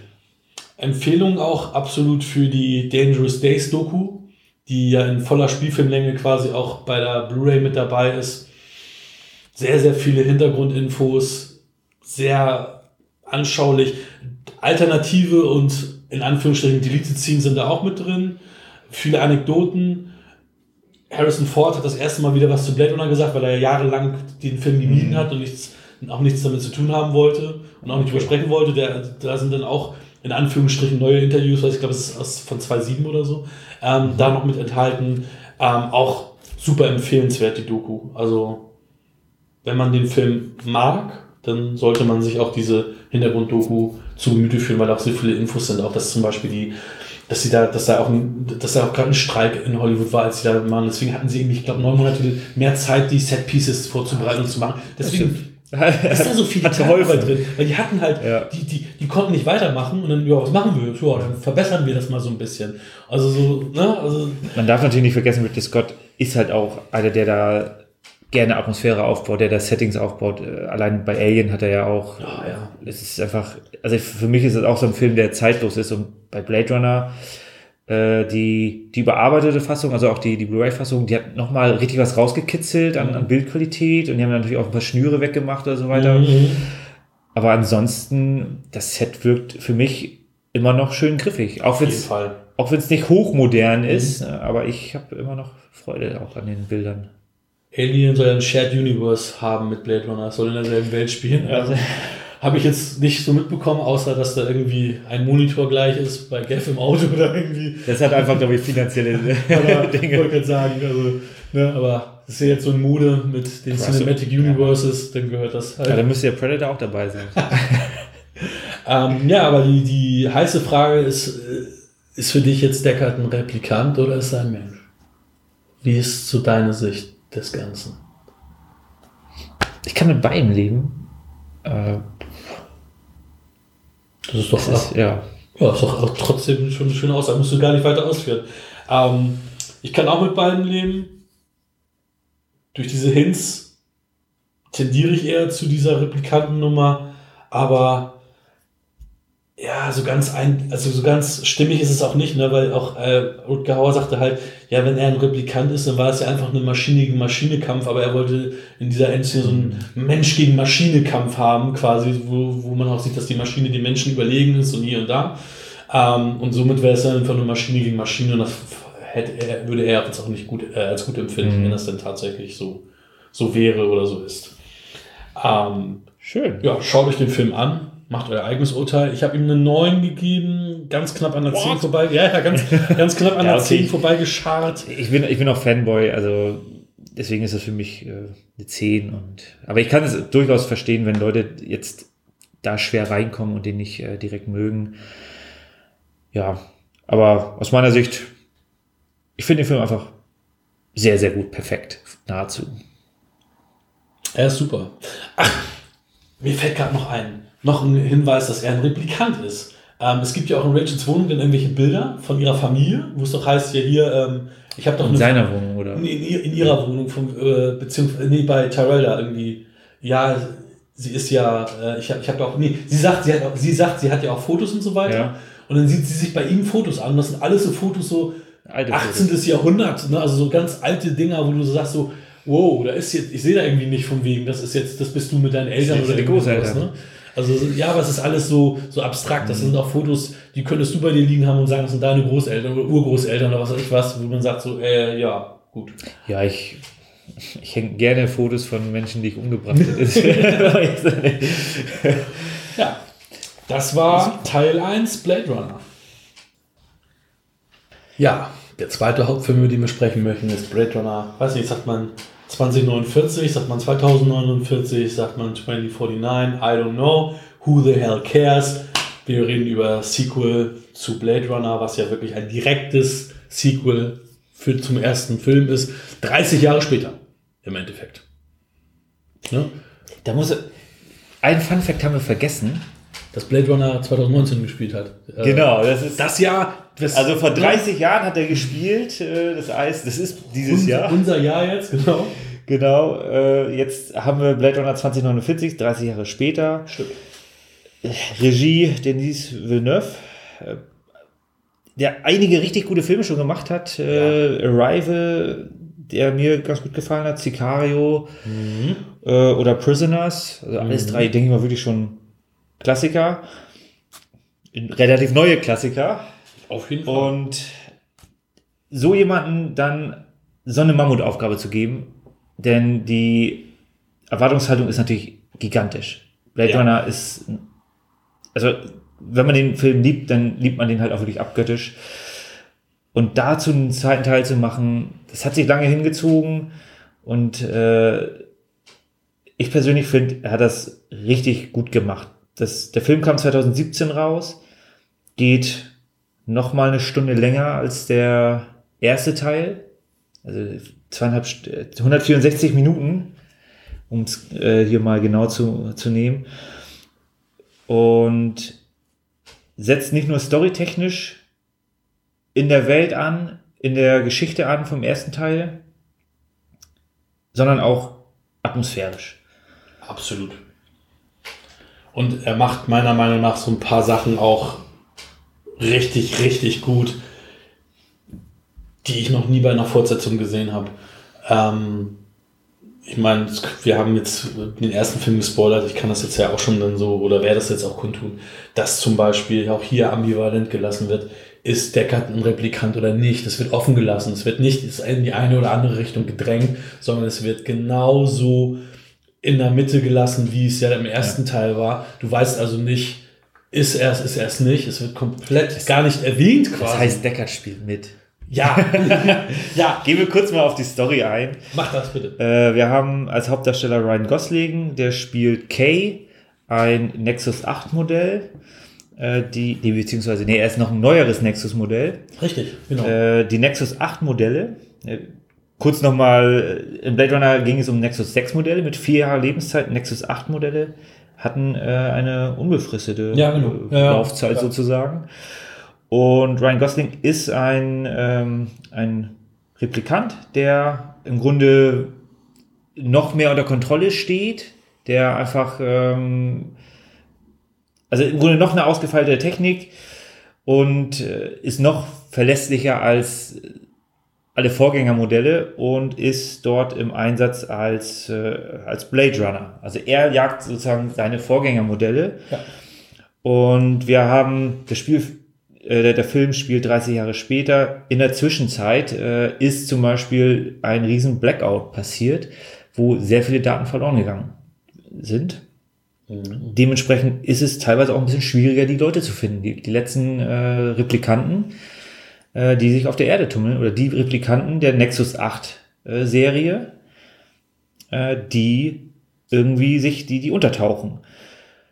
In der Anfangssequenz findet er im Grunde findet er einen und überwältigt den. Scannt so ein bisschen das, das, die Umgebung ab und findet dort dann eine, ja, es ist, es ist ein Baum und unter dem Baum findet er im Grunde, dass da eine Kiste vergraben ist. Mhm. So, die wird ausgegraben und da stellt man fest, die Knochen haben darf man sagen, ja, ja haben eine Seriennummer. Das heißt also, da ist ein Replikant äh, begraben. Und soll man das auch sagen? Ähm, ja, wir, wir spoilern hier jetzt komplett. Also, es wird auch im Text stehen, dann, dass wir komplett spoilern. Ja, genau. Also, das ist. Äh, die, die, die Person wurde, also beziehungsweise die Überreste wurden natürlich äh, untersucht. Dabei wurde festgestellt, dass die Person eine Geburt hatte und äh, sie wurde nicht ermordet, sondern sie ist bei der Geburt äh, dann umgekommen. und wurde dort dann vergraben. Und dann kam halt raus, okay, es war ein Replikant. Das heißt also, ein Replikant hat äh, ein Kind geboren. Und dort setzt dann die nächste Jagd, die nächste Suche äh, nach dem Kind sozusagen äh, an. Wir haben die direkte Vorgesetzte von, äh, von Kay. Äh, das ist äh, Lieutenant Yoshi, gespielt von Robin Wright. Einige kennen sie vielleicht aus äh, Forrest Gump, wo sie Jenny spielt. Aber wahrscheinlich aus neuerer Zeit aus House of Cards, ja. wo sie dann die, äh, die Frau von dem Präsidenten spielt. Und sie will natürlich die, ähm, ja, die, die Hysterie, den großen Umschwung, wenn das in Erfahrung, äh, wenn das in Umlauf gerät, diese Information, diese, diese Hysterie, diese, diesen, diese große Weltveränderung, die, die will sie verhindern. Und deswegen schickt sie Kay los, um das Kind zu suchen, um das Kind zu finden.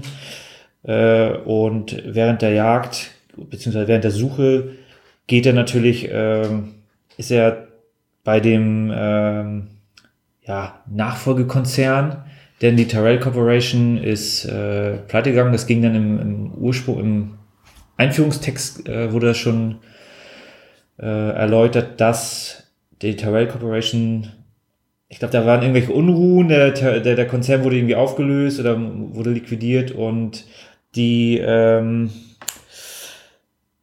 Neander Wallace Corporation hat die Überreste aufgekauft und das ist auch der Konzern, der die Hungersnöte sozusagen beendet hat, indem er synthetisches, äh, synthetische Lebens äh, Lebensmittel herstellt. Und der hat natürlich die alten Unterlagen. Und die kriegen natürlich dann auch Wind von dieser Entdeckung und sind natürlich auch äh, erpicht darauf, dieses Kind zu finden. Ja, das ist im Grunde so die, die, die Rahmengeschichte. Ähm, hast du noch was zuzufügen? Äh, jetzt noch, was mir da. Nö, ich denke auch, wir sollten nicht zu sehr ins Detail gehen, was die Story anbelangt. Ähm, das war, ist ja schon, ist ja schon der zusammen, ja. die gute Zusammenfassung, was ich nur als Fun Fact hier noch habe, wenn du mich schon jetzt so fragst, ist, äh, das ja die, die, die Eingangssequenz, wie man Kay kennenlernt mit dem ersten mhm. Das ist ja für den ersten Blade Runner so geplant gewesen, fast eins zu eins. Also ja. sollte Harrison Ford eigentlich eingeführt werden und haben sich aber doch für die Nudelszene entschieden. Ähm, warum auch immer. Also das war eigentlich die Szene, die für den ersten geplant war. Und die haben sie dann hier jetzt eingebaut quasi. Aber da siehst du mal, die Nudelszene ist bei mir tatsächlich stark hängen geblieben. Mhm. Äh, aber ich fand die Szene auch wirklich, äh, ich finde beide Szenen gut. Auf jeden Fall. Und ähm, was man ja auch nicht gedacht hätte, dass Batista einen guten Job machen würde, so in Hollywood ich finde, der, der macht das auch wieder ordentlich. Also der genau. ist so, er spielt im Grunde den ersten äh, Replikanten, der dann gefunden wird. Ja, das große Rolle hat er in seinem eigenen Kurzfilm, würde man sagen. Also da ist er jetzt ja nicht so krass präsent, aber auch da, also ich nehme ihn auch diesen, diesen bulligen Typen mit Brille irgendwie da ab, obwohl das ja eigentlich, ne, also er ist noch viel jünger. Also in, in dem Film haben die ihn richtig alt gemacht. Mhm. Er war irgendwie auch selbst überrascht, äh, wie, wie alt er dann da wirkt. Äh, ich muss auch sagen, Bautista, den kennen, ich meine, er ist ein, er ist ein Wrestler gewesen, äh, beziehungsweise ist, glaube ich, teilweise immer noch im Einsatz. Das weiß ich nicht. Ich glaube, beim letzten WrestleMania war er mhm. dabei. Äh, und äh, Guardians of the Galaxies, da hat er sich, da hat, für die Rolle hat er, glaube ich, gut gekämpft. Mhm. Er wollte die unbedingt haben, mhm. äh, weil er da irgendwie anscheinend auch ein Fan von, von dem äh, Comic ist oder so. Mhm. Und er hat das halt als, auch als gute Chance gesehen. Und ich muss auch sagen, ich kaufe ihm auch so die, die, die Rolle des, ja, auch des, des Charakterdarstellers. Kaufe ich mhm. ab, dieses, dieses Nachdenken, der da mhm. jetzt, ja, im, im Grunde in, in, dort ist in, in diesem Film äh, versteckt bleibt und auch äh, sein Schlusswort zu Kay hat dann schon einen Gänsehaut-Moment äh, ja. hinterlassen. Ähm, ja, das war schon also der, der Film fängt im Grunde wirklich direkt mit Atmosphäre pur an. Ja. Äh, die haben auch den, den Soundtrack, Ich glaube, die haben Hans Zimmer später noch geholt, nachdem der vorherige da äh, sich nicht so ganz an den alten Score, der damals von Evangelis Mhm. äh, gemacht wurde und äh, im Grunde legendär wurde, äh, sich, sich nicht so daran orientiert hatte. Und der geht wirklich ins richtig ins, ins, ins Mark über. Du hast ruhige Szenen, du hast langsame Szenen. Ganz am Anfang, der fliegt mit seinem, äh, mit seinem Fahrzeug, ja, im Grunde zu, zu dieser, dieser ja, Lebensmittelfarm. Und immer wieder dröhnt dann der, der Bass rein. Und ich, ich habe den Film Mhm. im Kino gesehen und da wurde ich im Grunde schon regelrecht in den Sitz gedrückt. Auf jeden Fall, ich auch, Also ja. War wirklich äh, richtig gut. Ja. Ich würde auch sagen, antagonistenmäßig, also der, der Cast ist, du hast es Bautista, äh, Dave Bautista genannt, der Cast ist schon wirklich äh, phänomenal. Beim ersten Blade Runner hatte man schon äh, so im Nachgang sehr, sehr viele Schauspieler, die dann große Namen hatten oder teilweise dann auch äh, zu dem Zeitpunkt schon große Namen hatten. Das liest sich hier noch viel besser. Ja, Natürlich ein Ryan Gosling, den, äh, ich glaube, den muss ich jetzt nicht großartig äh, noch vorstellen Nein. Äh, Robin Wright, ähm, Dave Bautista. Wir haben Jared Leto, der, oder Leto, keine Ahnung, wie man es ausspricht. Whatever. Äh, dann äh, haben wir Harrison Ford, den du ja schon angeteased hast. Und äh, allein das ist schon, schon äh, ein Cast, der einfach vieles verspricht. Ich finde auch die Anna de Armas hat das gut gemacht. Die ist, Ja. ähm, die hatte man halt ähm, das erste Mal auf dem Schirm hier, da gab es diesen Knock-Knock mit Keanu Reeves, den habe ich nicht gesehen. Die kommt, glaube ich, aus Holland, ne? Irgendwie aus, aus Nee, Brasilien, irgendwie sowas. Okay. Ähm, und die ist ja Kuba. Okay. Kuba. Ähm, und die ist ja jetzt auch ähm, neues Bond-Girl. Die ist neues Bond-Girl. Ja, ich hab, genau, ich habe das gerade verwechselt. Du, du sprichst von der ähm, Joy. Die, Joy. Genau. So, ich habe äh, eben an die, an die, im Grunde die, Ah. an, die, an die Antagonistin gedacht, äh, Sylvia Hobbs. Ja, Love, genau. Hm, Ja, die war auch gut. Also die, die, die macht die, die. Ja. Aber das ist halt auch wie beim ersten Film schon. Die sind halt super ausgewählt, super Cast. Ähm, Edward James Olmos hat auch noch mal ein, Cameo. Ja. Ähm, ja, also der, der hat, also das, was wir sagten, dass die Story von dem ersten Blade Runner keinen roten Faden hatte. Ähm, äh, der zweite Teil nimmt quasi den, den Faden vom ersten Film auf und ist von der Art, von der Welt, von allem her der rote Faden, dass man genau sagt, okay, das, als wenn Blade Runner kein Film ist, sondern die wahre Realität, so würde es 30 Jahre später sein Ja. und genau, also alles richtig gemacht, Denis Villeneuve. Villeneuve. Also alles, alles hat er richtig gemacht. Ja. Also er ist ein riesen Fanboy und er hat es auch wirklich nicht ordentlich, sondern sehr, sehr gut umgesetzt. Und ich, ähm, ja, also ich war auch echt begeistert. Ich habe auch im Kino gedacht, okay, mal gucken, wie das jetzt wird, ob, ob der das hinbekommt, weil es in der jüngeren Vergangenheit jetzt ja öfter diese Revival-Sachen gab, Fortsetzungen von Serien, von Mhm. irgendwelchen Filmen. Und dass er doch öfter mal in die Hose gegangen ist. Und das hier jetzt wirklich das perfekte Paradebeispiel ist, wie man es richtig macht. Also, Wie man einen sehr, sehr guten, wie man einen perfekten oder nahezu perfekten Film macht, ja. der auch hier an den Kinokassen floppt.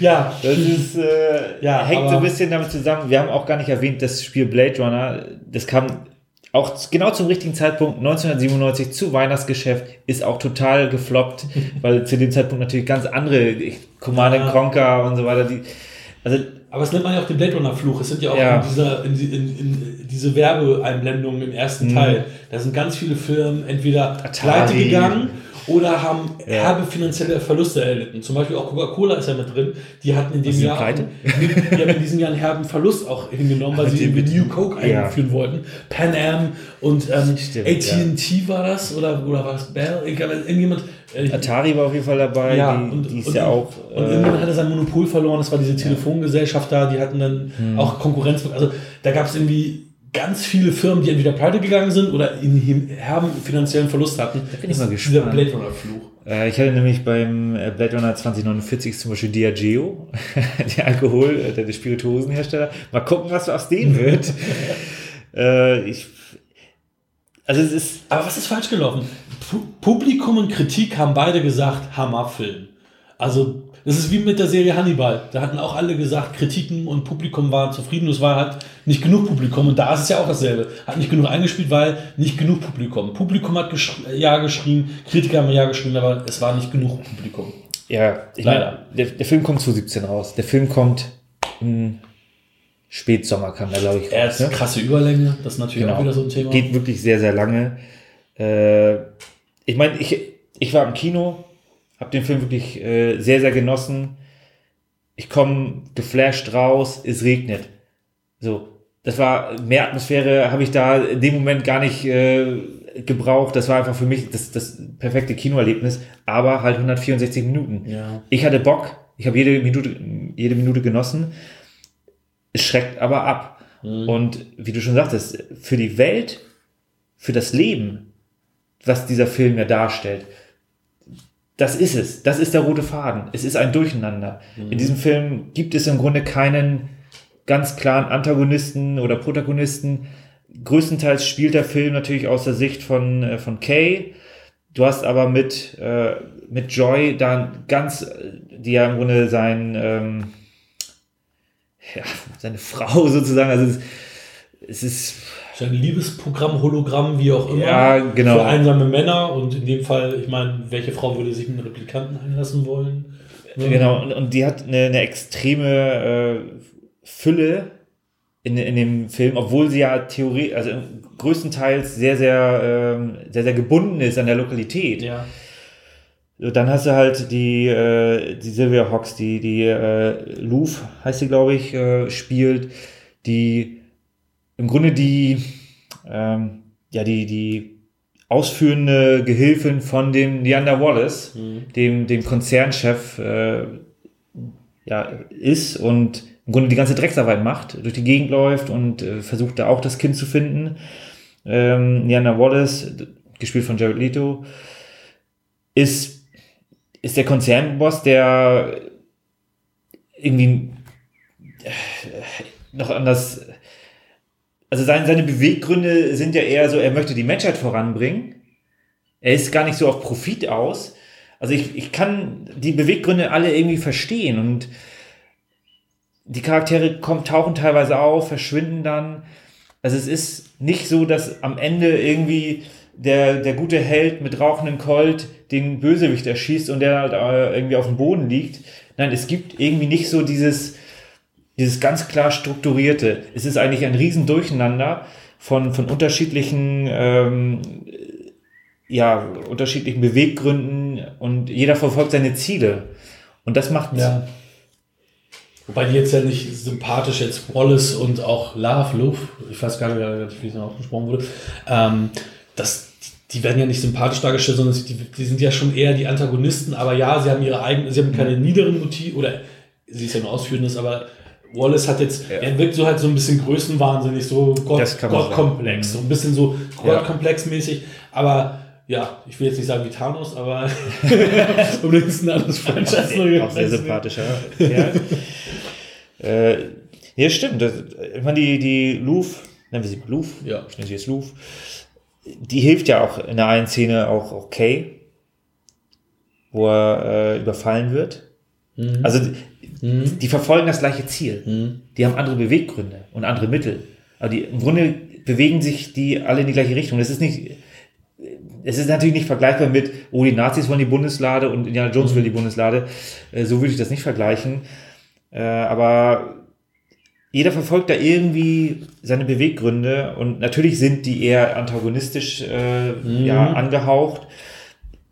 Ich finde die aber nicht irgendwie hassenswert oder, oder irgendwie, dass ich, also es gibt ja Bösewichte, wo ich sage, ey, ich mag die überhaupt nicht. Mhm. Die Szenen mit der mag, mag ich sehr und, und die, die, ja, füllt, die füllt den Raum aus. Aber würdest du dich auf deren Seite schlagen, dass du sagst, okay, ich verstehe eure Motive, ich schlage eher auf eure Seite als auf Ryan Goslings Kay-Seite? Ich, ich schlag mich.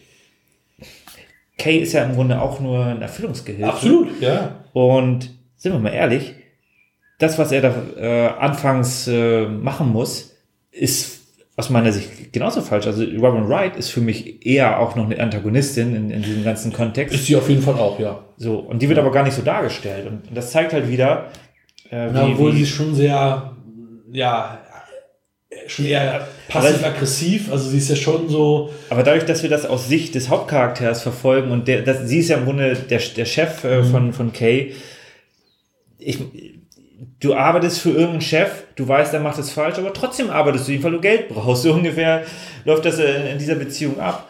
Und äh, von daher kann man schon nachvollziehen, dass Kay natürlich für sie arbeitet, dass er da hinterher ist, äh, um, um Informationen rauszufinden. Und jetzt, also es ist da irgendwie, es ist nicht so richtig klar herauskristallisiert, der ist gut, der ist böse. Es gibt Abstufungen oder mhm. klare Tendenzen, klare Richtung. Aber das macht halt gerade für mich diesen Film aus. Auch quasi der erste dann halt auch so ein bisschen, weil da war es ja auch so. Ja. Auch, auch nachher was, ähm, du hast eine Mackenzie Davis, die dann äh, die, die Prostituierte mhm. spielt in der Mitte des Films, die dann hinten raus ja dann auch auf einmal einen anderen Part einnimmt, wo mhm. du denkst, okay, damit habe ich jetzt eher nicht gerechnet, dass das jetzt auch nochmal, also dass die deren Part spielen. Mhm. Und so ist es ein sehr, sehr verstrickter Film, der genauso wie der erste Teil, wie Blade Runner, ich bin da auch sehr zwiespältig, dass ich sage Teil 1, Teil 2, weil mhm. es gibt, es ist Blade Runner und es ist Blade Runner 2049. Mhm. Keiner hat damit gerechnet, dass dieser zweite Teil rauskam oder rauskommen, noch kommt. Und der setzt da genau an, die haben sehr viele Settings gebaut. In der, in der heutigen Zeit, wo du mit sehr viel Computereffekten, äh, ich will jetzt hier nicht rumhaten, aber du hast natürlich die, die ganze Marvel-Franchise, wo du in vielen schnellen Actionsequenzen sehen kannst, dass das alles CGI ist und irgendwie haut mich das dann nicht um. Äh, früher hast du einen Todesstern gesehen, da, da war ich eher beeindruckt als an äh, rumfliegenden grünen Monstern und äh, Hämmern. Und das haben sie bei Blade Runner, du, du lachst ja. Ja, das Endgame noch nicht gesehen. Ja, ich fand ja Infinity War auch äh, ganz gut, aber das stimmt, ich habe Endgame noch nicht gesehen. Und da lache ich dann noch mehr, oder? Jedenfalls fand ich das bei Blade Runner dann sehr, sehr impulsiv, weil die, die haben punktuell, die haben natürlich haben sie Visual Effects einbauen müssen. Aber die haben auch sehr viel gebaut, sehr viele Settings mhm. gebaut. Und das, das merkt, also ich habe schon den Eindruck, dass das, äh, also mir hat es sehr, sehr gut gefallen. Ich habe das äh, sehr, sehr wohlwollend aufgenommen, mhm. dass sie da sehr, sehr viel Liebe wieder zum Detail äh, ja, vorgenommen haben. Ich habe den Film jetzt dreimal gesehen. Und ich werde ihn sicherlich noch des Öfteren sehen und werde wahrscheinlich jedes Mal wieder auf neue Details stoßen. Allein schon die äh, ganze Sequenz in ich glaube, es müsste Las Vegas gewesen sein. Ja, ja. Atlantic City, Las Vegas, ne? Ja, das, das, ist einfach, da haben sie wieder ein wahnsinnig tolles Setting mhm. aufgebaut mhm. und da wird man so viel Details noch sehen können beim, beim dritten, vierten, fünften Mal zuschauen. Also das hat mir schon, schon sehr, sehr viel Spaß gemacht und ich muss auch sagen, besser kann man eine Fortsetzung eigentlich kaum machen, wenn man nicht auf das Geld angewiesen mhm. ist. ja, aber vielleicht auch wieder zur falschen Zeit rausgekommen, so wie der erste ja auch irgendwie. Der wird, ich würde, denke mal, wird über die Jahre auch wieder mehr Publikum anziehen, das dann auf, ich meine, wenn du es jetzt mit betrachtest, auch mit, mit der mit der Wiederaufführung des ersten Teils damals zum Director's Cut und so weiter, ist ja schon jetzt ein finanzieller Erfolg, wenn man es wenn dann so über die Jahre betrachtet, ja. was natürlich damals ne, nicht der Fall war, klar. Ähm, ich finde es auch schade, dass der nicht so gut angekommen ist. Das ähm, schmälert natürlich die Möglichkeiten, ob die dann weitermachen in dieser Welt. Ähm, ich muss ehrlich sagen, ich hoffe nicht. Ja. Weil für mich ist das, das zwei perfekte Filme. Ja, absolut. Es gab ja so ein paar Andeutungen, ob es da mal irgendwie was noch in die Richtung gehen könnte, aber. Blade Runner Covenant. ja, ich würde ich würd sagen, also dadurch, dass auch dieser Film finanziell jetzt nicht, also weit unter den Erwartungen auch zurückgeblieben ist, gerade weil die Kritiken auch so, so einhellend positiv waren, werden wir das wohl nicht bekommen. Was mich sehr interessieren würde, ist, ähm, wie du diese Szene aufnimmst. Ähm, die Joy wirkte ja nachher auch sehr menschlich und auch wirklich wie seine Partnerin und beide hatten ja irgendwie auch eine Beziehung zueinander. Und er hat ja keinen Namen quasi und sie sagten, ja, ich will dich Joe nennen, also ich nenne dich Joe. Ja. Und, ne, dann ist es ja so, dass dann irgendwie nochmal eine, eine, eine Grundversion von ihr als Werbespot gezeigt wird, als interaktive, mhm. als interaktive Werbung. nach, und er nennt, nach genau, der entscheidenden Szene. genau, Mhm. und er nennt diese nackte Werbefigur, also auch nicht Ja. nur von, von dem, was sie nicht anhat, sondern auch vom, vom Kopf her, weil sie ja einfach nur eine Werbefläche Mhm. ist, nennt sie ihn Joe. Und da ist das Thema, war das alles mehr oder weniger nur Fake und sie- wurde so dargestellt, als wäre sie eine Liebende, weil das ihr Programm ist.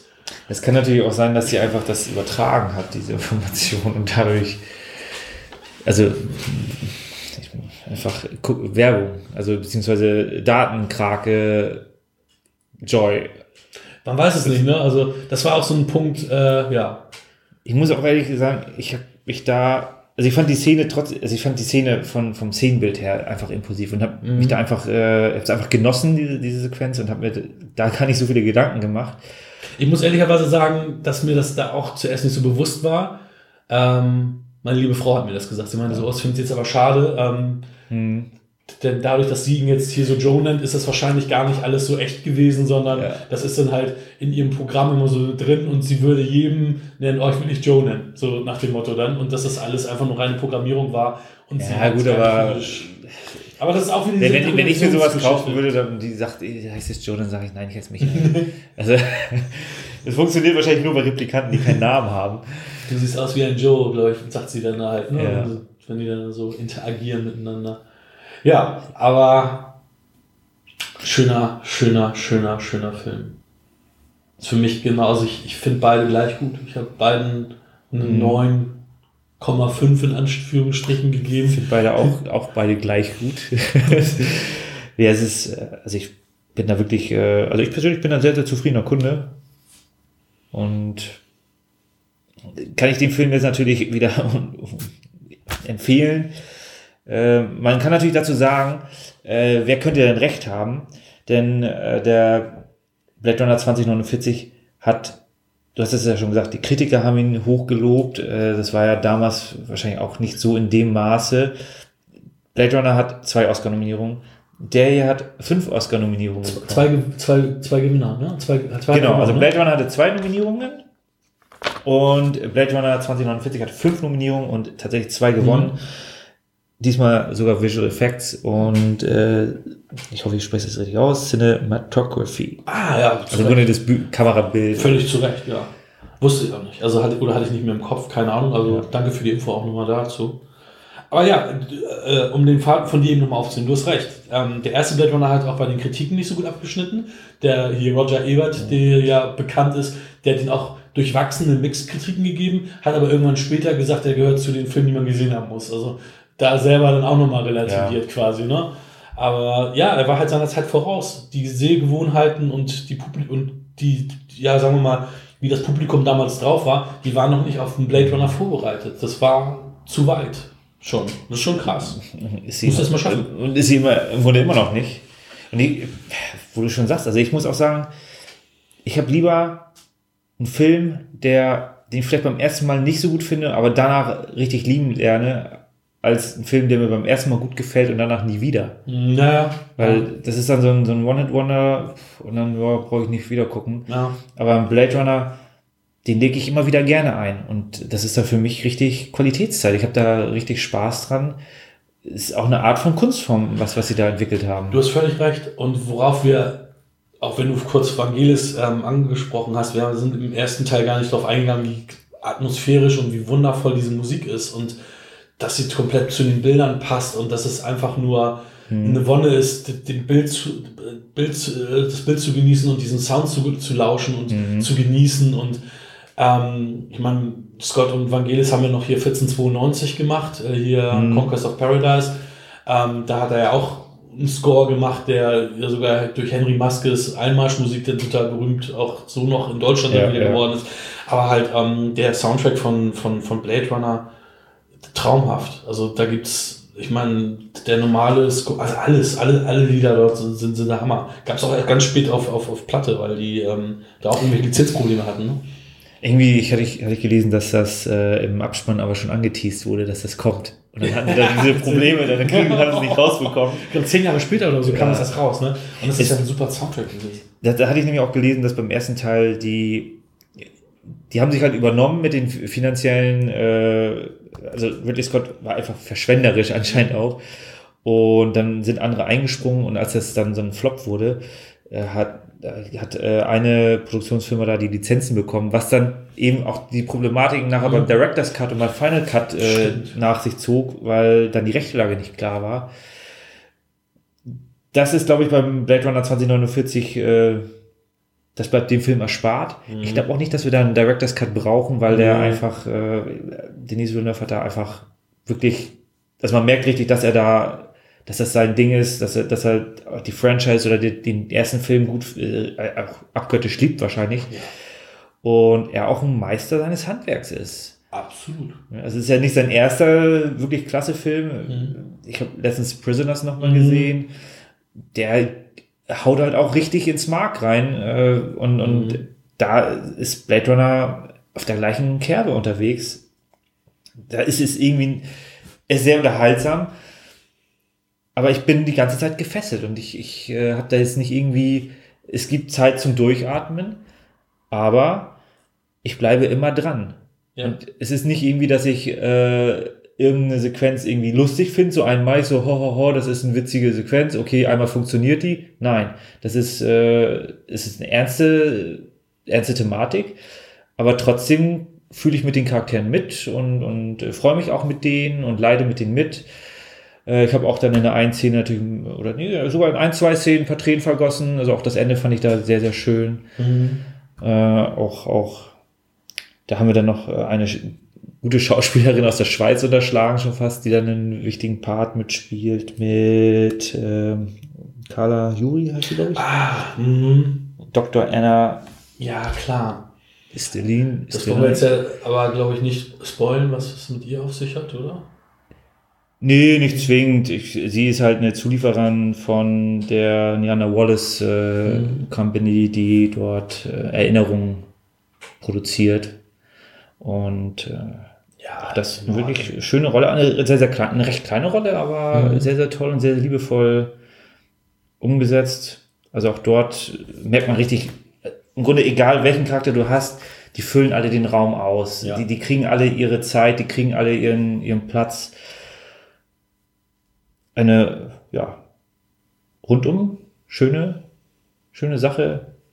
Den Cameo, aber wenn wir jetzt schon bei ihr sind, müssten wir auch den Cameo von, von ähm, Sean Young nochmal mit, mit oh. äh, weil das ist ja nun wirklich auch tricktechnisch eine Sache, die ja auch immer noch ihresgleichen sucht, auch wenn jetzt hier hm. die von dir vorhin schon erwähnten Marvels das ja mit diesen Verjüngerungen schon relativ gut hingekriegt haben, ist das natürlich, was die da gemacht haben, auch nochmal eine, ein Zacken, Zacken schärfer gewesen. Ähm, wobei. Die nehmen sie auch relativ viel Zeit für diese Sequenz und ja. das ist und die haben auch irgendwie, ich habe leider, es gibt ein Making-of, ich habe es leider nicht gesehen zu der Szene. Ich, ich, ich wollte das eigentlich noch vorher machen, ähm, leider nicht gemacht, aber ich habe halt gelesen, dass die ein Jahr an dieser Szene halt ge gebastelt haben. Das siehst du halt auch, weil das sieht so gut ja. aus. Ähm, aber das ist halt auch der Grund, warum man das wahrscheinlich, also. Du siehst Harrison Ford altern. ja, aber das ist auch eine wirklich, eine wirklich tolle Szene, die ja relativ später noch kommt, aber. Und das ja. war damals auch, ähm, damals ja noch nicht so lange her, aber halt auch unerwartet, weil Sean Young sich immer gegen mhm. diesen Film ausgesprochen hat, meinte ja, ich bin ja kein Teil dieses Films, deswegen boykottiert ihn so nach dem Motto und auf einmal boom, ähm, haben wir festgestellt, dass sie doch mit äh, involviert war in, an, an dieser Produktion und vielleicht ist er deswegen nicht so gut angekommen, weil alle Menschen den Film boykottiert haben, weil sie gesagt haben, boykottiert. Also Sean Young ist schuld. Shame on you, Sean ja. Young.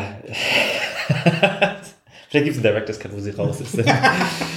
nee, ich, ja, aber du hast recht, das ist, äh, hatten wir fast vergessen. Ja, ja, ja. Und ja. Was kann man dazu sagen? Eigentlich nichts mehr. Nein. Rundum gelungen. Ja, definitiv. Also wie gesagt, mir, fällt er, mir gefällt er genauso gut wie der erste.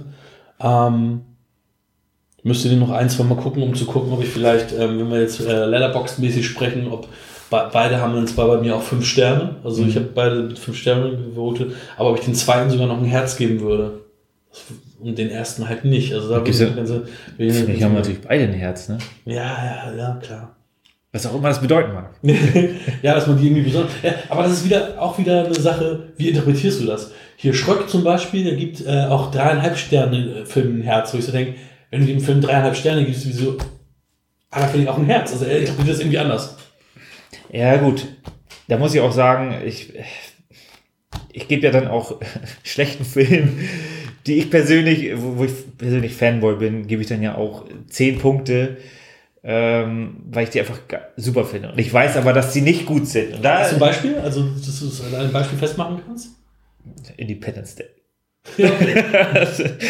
aber ich meine, das war ein Blockbuster seiner Zeit. Ich war auch ja, so aber das ist, es ist ein 7. Für aber mich ist auch eine 7. Für mich ist es, aber ich, ich, es eine 10, ich, weil ja, ich liebe den Film. Ich äh, auch wenn er hinten, lang, hinten raus Längen hat und mir die, ich dann auch gerne mal ausschalte, wenn es dann vor dem großen Knall dann, aber ich finde halt einfach die, Jeff Goldblum und Will Smith in dem Fall. Und da ist das, der, der, ich habe den Key, damals als Kind mehrfach im Kino gesehen und dann ist mir das irration, dann ist mir das rational auch egal. Ich liebe den Film, bumm. Und da ist es vielleicht anders. Mhm. Und von daher ist für mich Blade Runner beide Teile 10 oder 5 Sterne bei Letterbox mhm. für die, die da eine Translation brauchen. Ähm, ja, ich bin da, ich bin da fein mit mir. Ich werde da, da, da muss schon irgendwie die Welt untergehen, um die Bewertung, also die Welt muss untergehen, oder sie geht nicht unter, wenn ich die Bewertung ändere, dann würde ich das vielleicht ändern. Michi, dann kommen wir jetzt schon zum Ende unserer ersten regulären Episode von Wir quatschen über Filme. Ja, es hat mir Spaß gemacht. Vielen Dank. Kann ich nur zurückgeben. Ich danke auch. Ähm, wir werden die nächsten Themen, die nächsten Projekte vorbereiten und dann hoffen wir, dass euch da draußen das genauso gefallen hat wie uns und wünschen euch, wenn ihr gerade auf dem Weg zur Arbeit seid, einen schönen Tag. Wenn ihr gerade ins Bett geht, noch einen schönen Abend, gute Nacht. Wann auch immer, was auch immer. Bis zum nächsten Mal. Bis zum nächsten Mal. In diesem Sinne, vielen Dank.